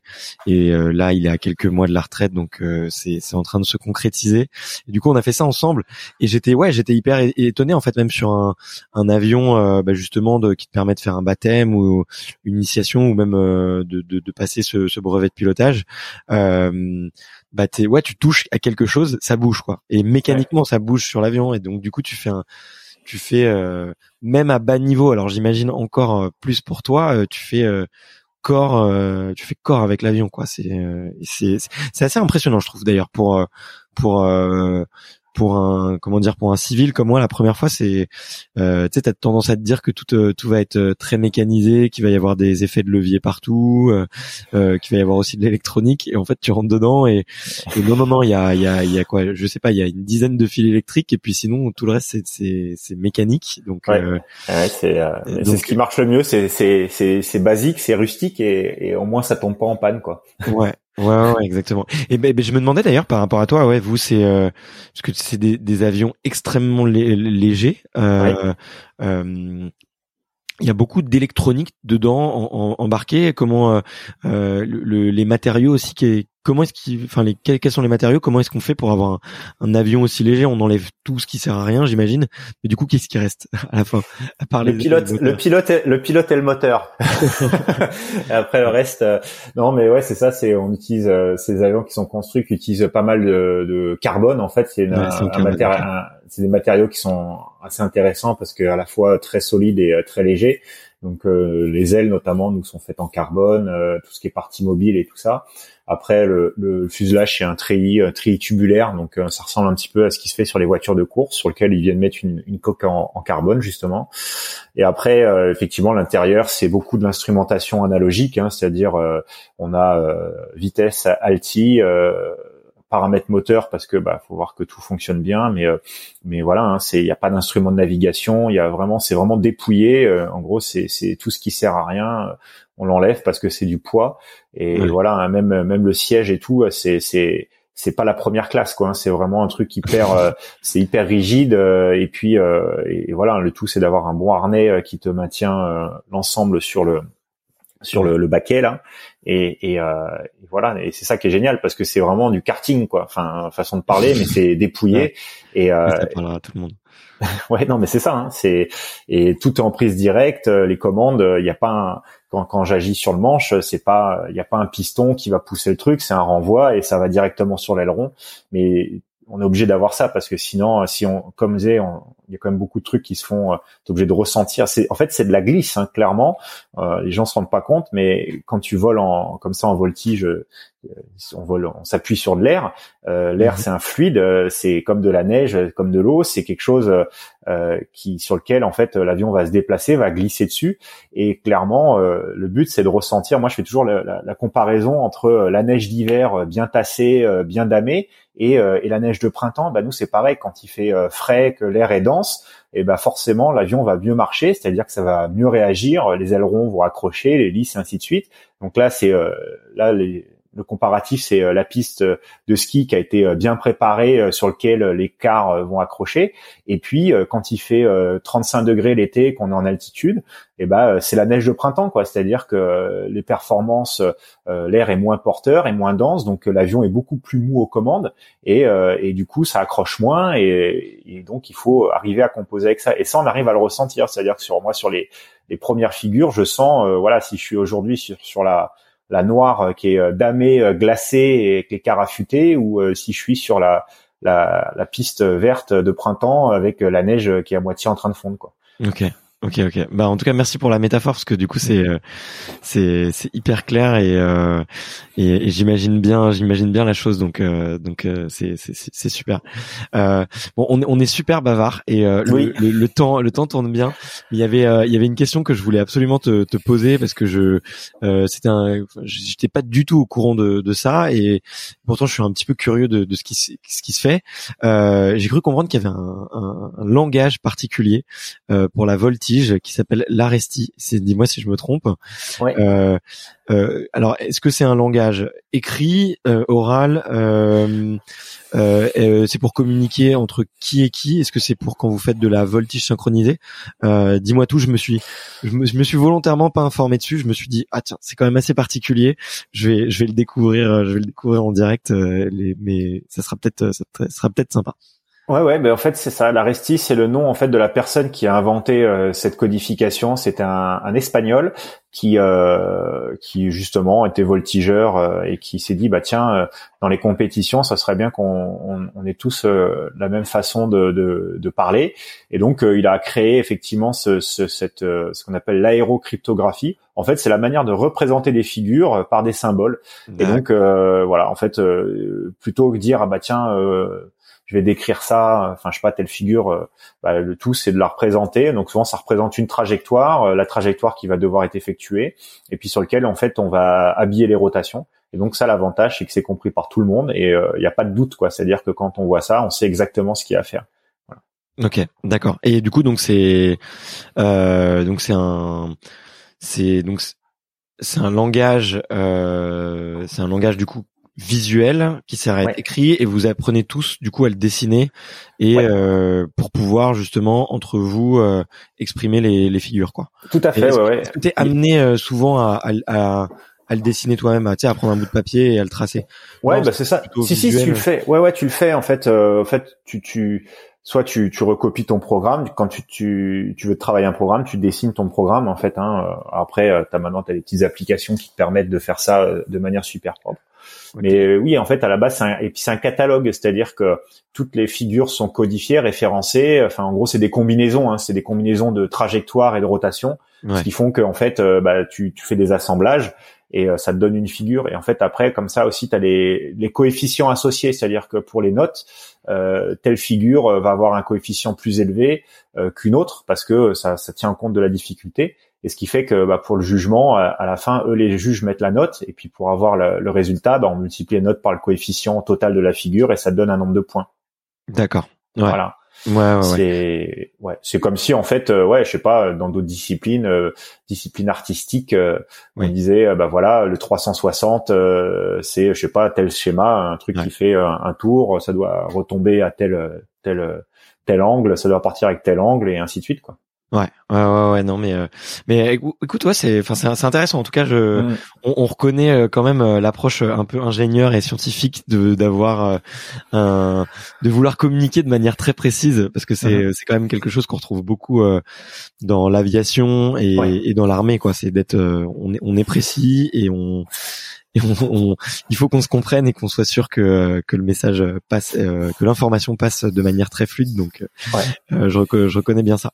Et il y a même dans l'aviation en général, il y a, y a des langages ou des codes qui ont été euh, créés un petit peu, si tu veux, en en annexe. Il y a peut-être sûrement des nomenclatures.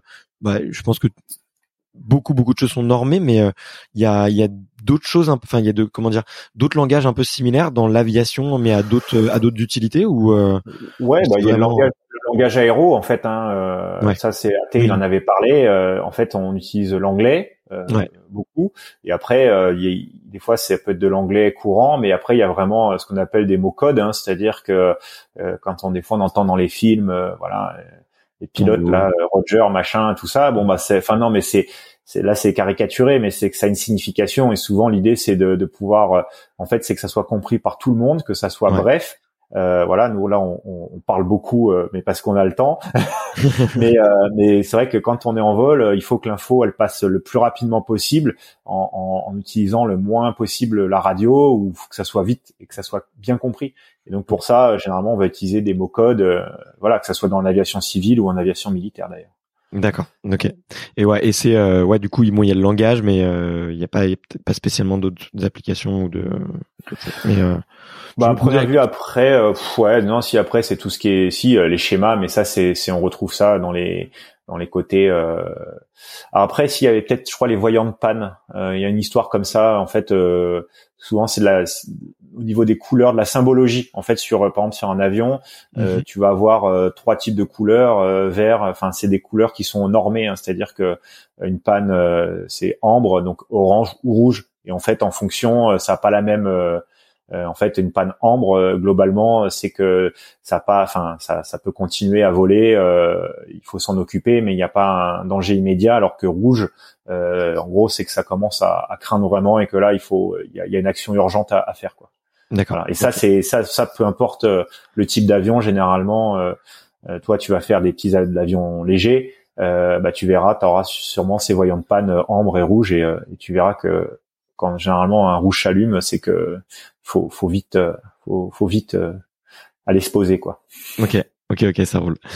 Euh, bah, écoute, c'était, euh, c'était, euh, c'était vraiment hyper passionnant. Euh, je, écoute, moi, je me, je me régale. Euh, comme le, le, temps passe, je voulais passer un petit peu aux, petites questions de la fin. Ouais. c'est des, des, questions que, que j'aime bien poser à, à, tout, à tous les invités.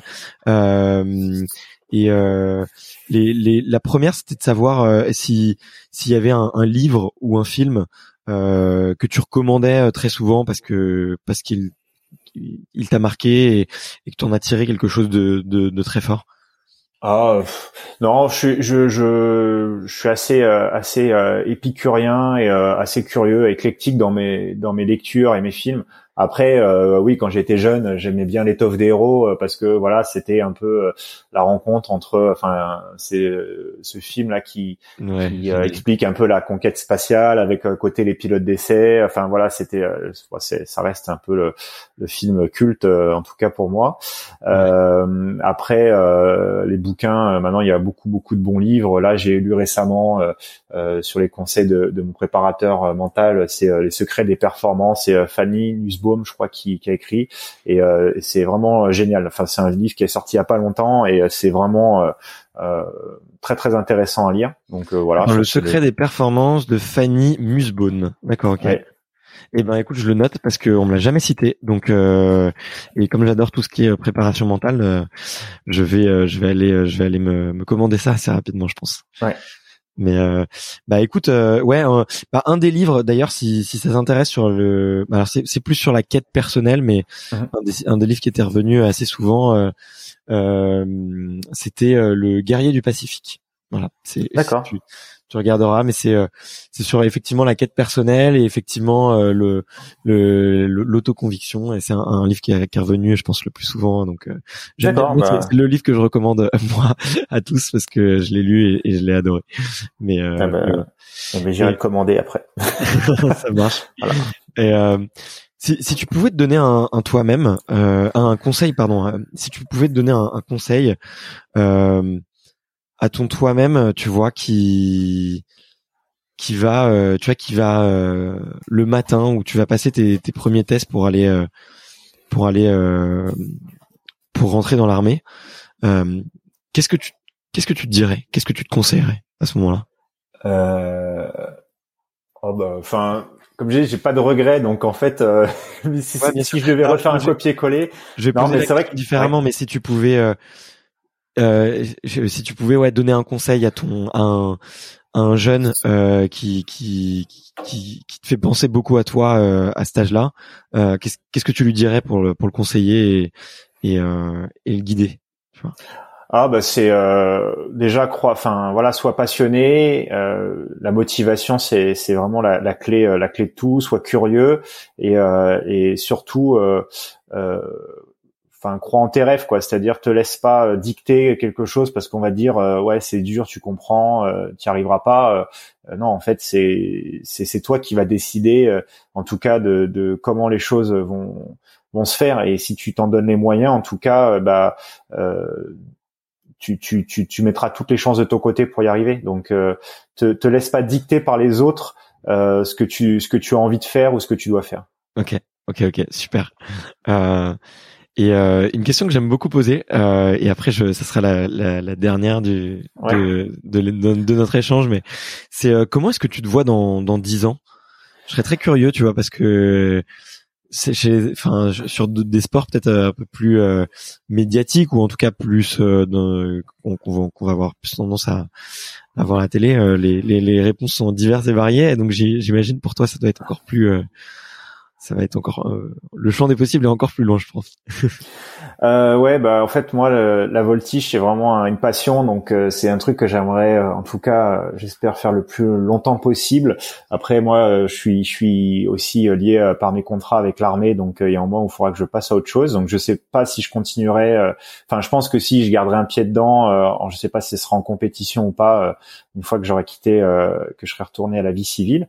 après moi, mon rêve, parce que tu vois, depuis le début, je, je, vis mes rêves en fait. Enfin, en tout cas, j'essaie de, de de, de, faire en sorte de pouvoir les vivre. Euh, le troisième rêve maintenant, ça serait de, de faire euh, pilote euh, bombardier d'eau.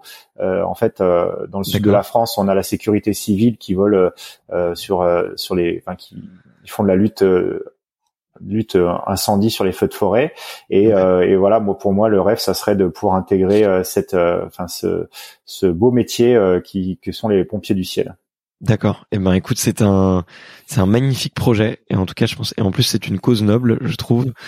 Et, euh, écoute, euh, même si je souhaite pas qu'il y ait d'incendie, euh, plus que ça, bah, écoute, je te souhaite vraiment d'y arriver et, de, réaliser ce, ce énième rêve pour au-dessus, au-dessus du ciel. Donc, c'est, c'est, ça me semble être un beau projet. Je suivrai ça de près. Euh, merci beaucoup euh, Alexandre. Euh, c'est la toute dernière question que je pose. C'est j'aime bien la métaphore du, du, du passage de flambeau olympique, de dire que ce n'est pas un passage de flambeau, mais là un passage de micro. C'est de savoir quelle est le la prochaine personne, le prochain le prochain athlète, la prochaine athlète que tu que tu verrais bien sur un échange tel que tel que celui-ci Eh ben, il a été euh, parrain de l'équipe de voltige. Enfin, il est toujours parce qu'on le reste à vie. Euh, c'est euh, Alain Bernard, en fait, un athlète, euh, un super athlète qu'on a l'occasion de, de, côtoyer régulièrement. Alors maintenant, bah, qui, a, qui a pris la retraite des bassins, qui est aussi un passionné d'aéronautique. En fait, euh, il, il, aurait, bon, il, aurait, je crois, voulu faire pilote aussi, mais bon, euh, finalement, il est resté dans l'eau et je crois que ça, ça lui a plutôt bien réussi. Mais il, pilote aussi à côté, donc il est passionné d'aéro et, et voilà. Et c'est vraiment une personne avec qui on adore échanger, voilà, qui, qui avec qui on a des bonnes relations et voilà, qui a une approche à la fois gestion de la performance et ainsi de suite qui est hyper intéressante et en plus qui est qui est d'une gentillesse et, et d'une humanité qui est qui est top. Donc si tu as l'occasion de, de l'avoir, ça serait, ça, je pense, très intéressant. Eh ben, écoute, euh, on, enfin, on m'a souvent dit que Alain était une personnalité vraiment euh, généreuse, spontanée et d'une humanité, euh, d'une humanité rare. Et là, tu viens de me donner euh, un, un, angle pour lui envoyer un premier message sympa, parce que c'est toujours important d'avoir un premier message sympa euh, pour euh, pour pour contacter des, des, des, nouvelles personnes. Donc, ben, je te remercie sincèrement parce que du coup, je vais je, je, vais préparer un petit email. Je pense que je le ferai ce week-end tranquillement, mhm. et et ça serait avec grand grand plaisir. Et puis en plus, si les pilotes et tout, on aura vraiment plein plein de choses à se dire. Donc c'est super. Euh, merci infiniment, Alexandre. Écoute, moi, je me suis régalé. Euh, C'était deux heures. On aura la palme de l'épisode le plus long. Euh, on, on, se l'était dit. On se l'était dit on s'était dit que ça serait euh, que ça serait très long. J'ai j'ai j'ai abusé de ta générosité et et je t'avoue que j'ai eu euh, ce plaisir un peu égoïste de me dire bon bah si on peut en profiter, on faisons durer. Euh, J'aurais même pu durer encore plus longtemps, mais dans 15 minutes, je j'ai un petit appel avec euh, un, avec un de mes clients, donc je vais. Non mais c'est normal. Puis après, il faut pas que les auditeurs ils s'endorment non plus, hein, nous écouter. Mais tu sais, on euh, plusieurs fois quoi. Mais euh, non, mais écoute, le, le podcast c'est un, un, média qui se consomme euh, vraiment de manière, euh, qui se consomme vraiment plusieurs fois, qui se consomme vraiment de manière euh, complètement asynchrone quoi où tu es en maîtrise du temps et tout. Et et moi je suis surpris effectivement de voir euh, des gens qui vont commencer un épisode sur un premier footing et puis deux, mhm. deux jours après ils vont refaire un footing et puis ils vont écouter la fin.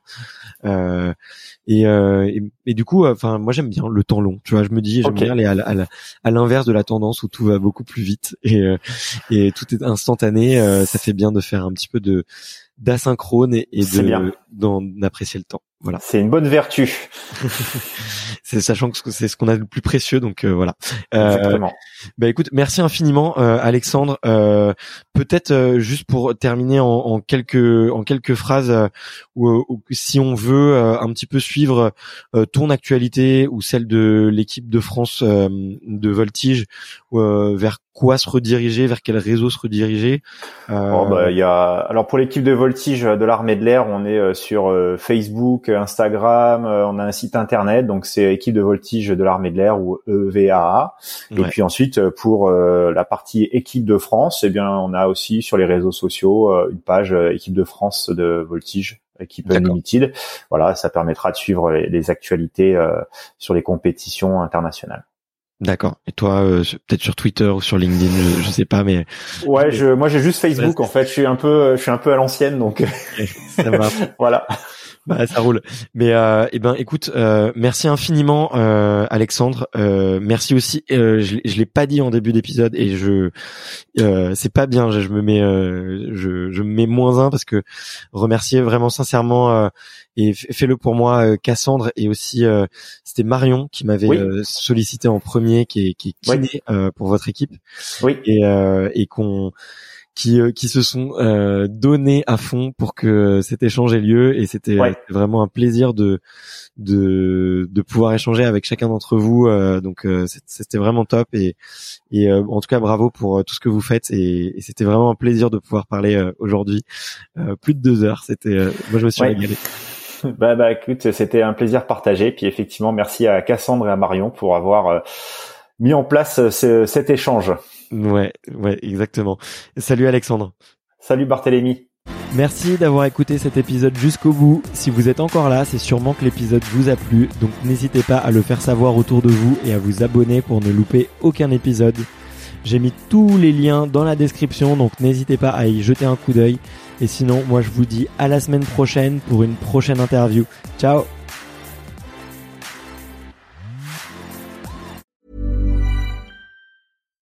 When you make decisions for your company, you look for the no-brainers. And if you have a lot of mailing to do, stamps.com is the ultimate no-brainer. It streamlines your processes to make your business more efficient, which makes you less busy. Mail checks, invoices, legal documents, and everything you need to keep your business running with stamps.com. Seamlessly connect with every major marketplace and shopping cart Schedule package pickups and see your cheapest and fastest shipping options from different carriers with rates up to 89% off USPS and UPS rates. And with the stamps.com mobile app, you can take care of mailing and shipping wherever you are. Make the same no-brainer decision as over 1 million other businesses with stamps.com. Sign up with code program for a 4-week trial plus free postage and a free digital scale. No long-term commitments or contracts. That's stamps.com. Code program.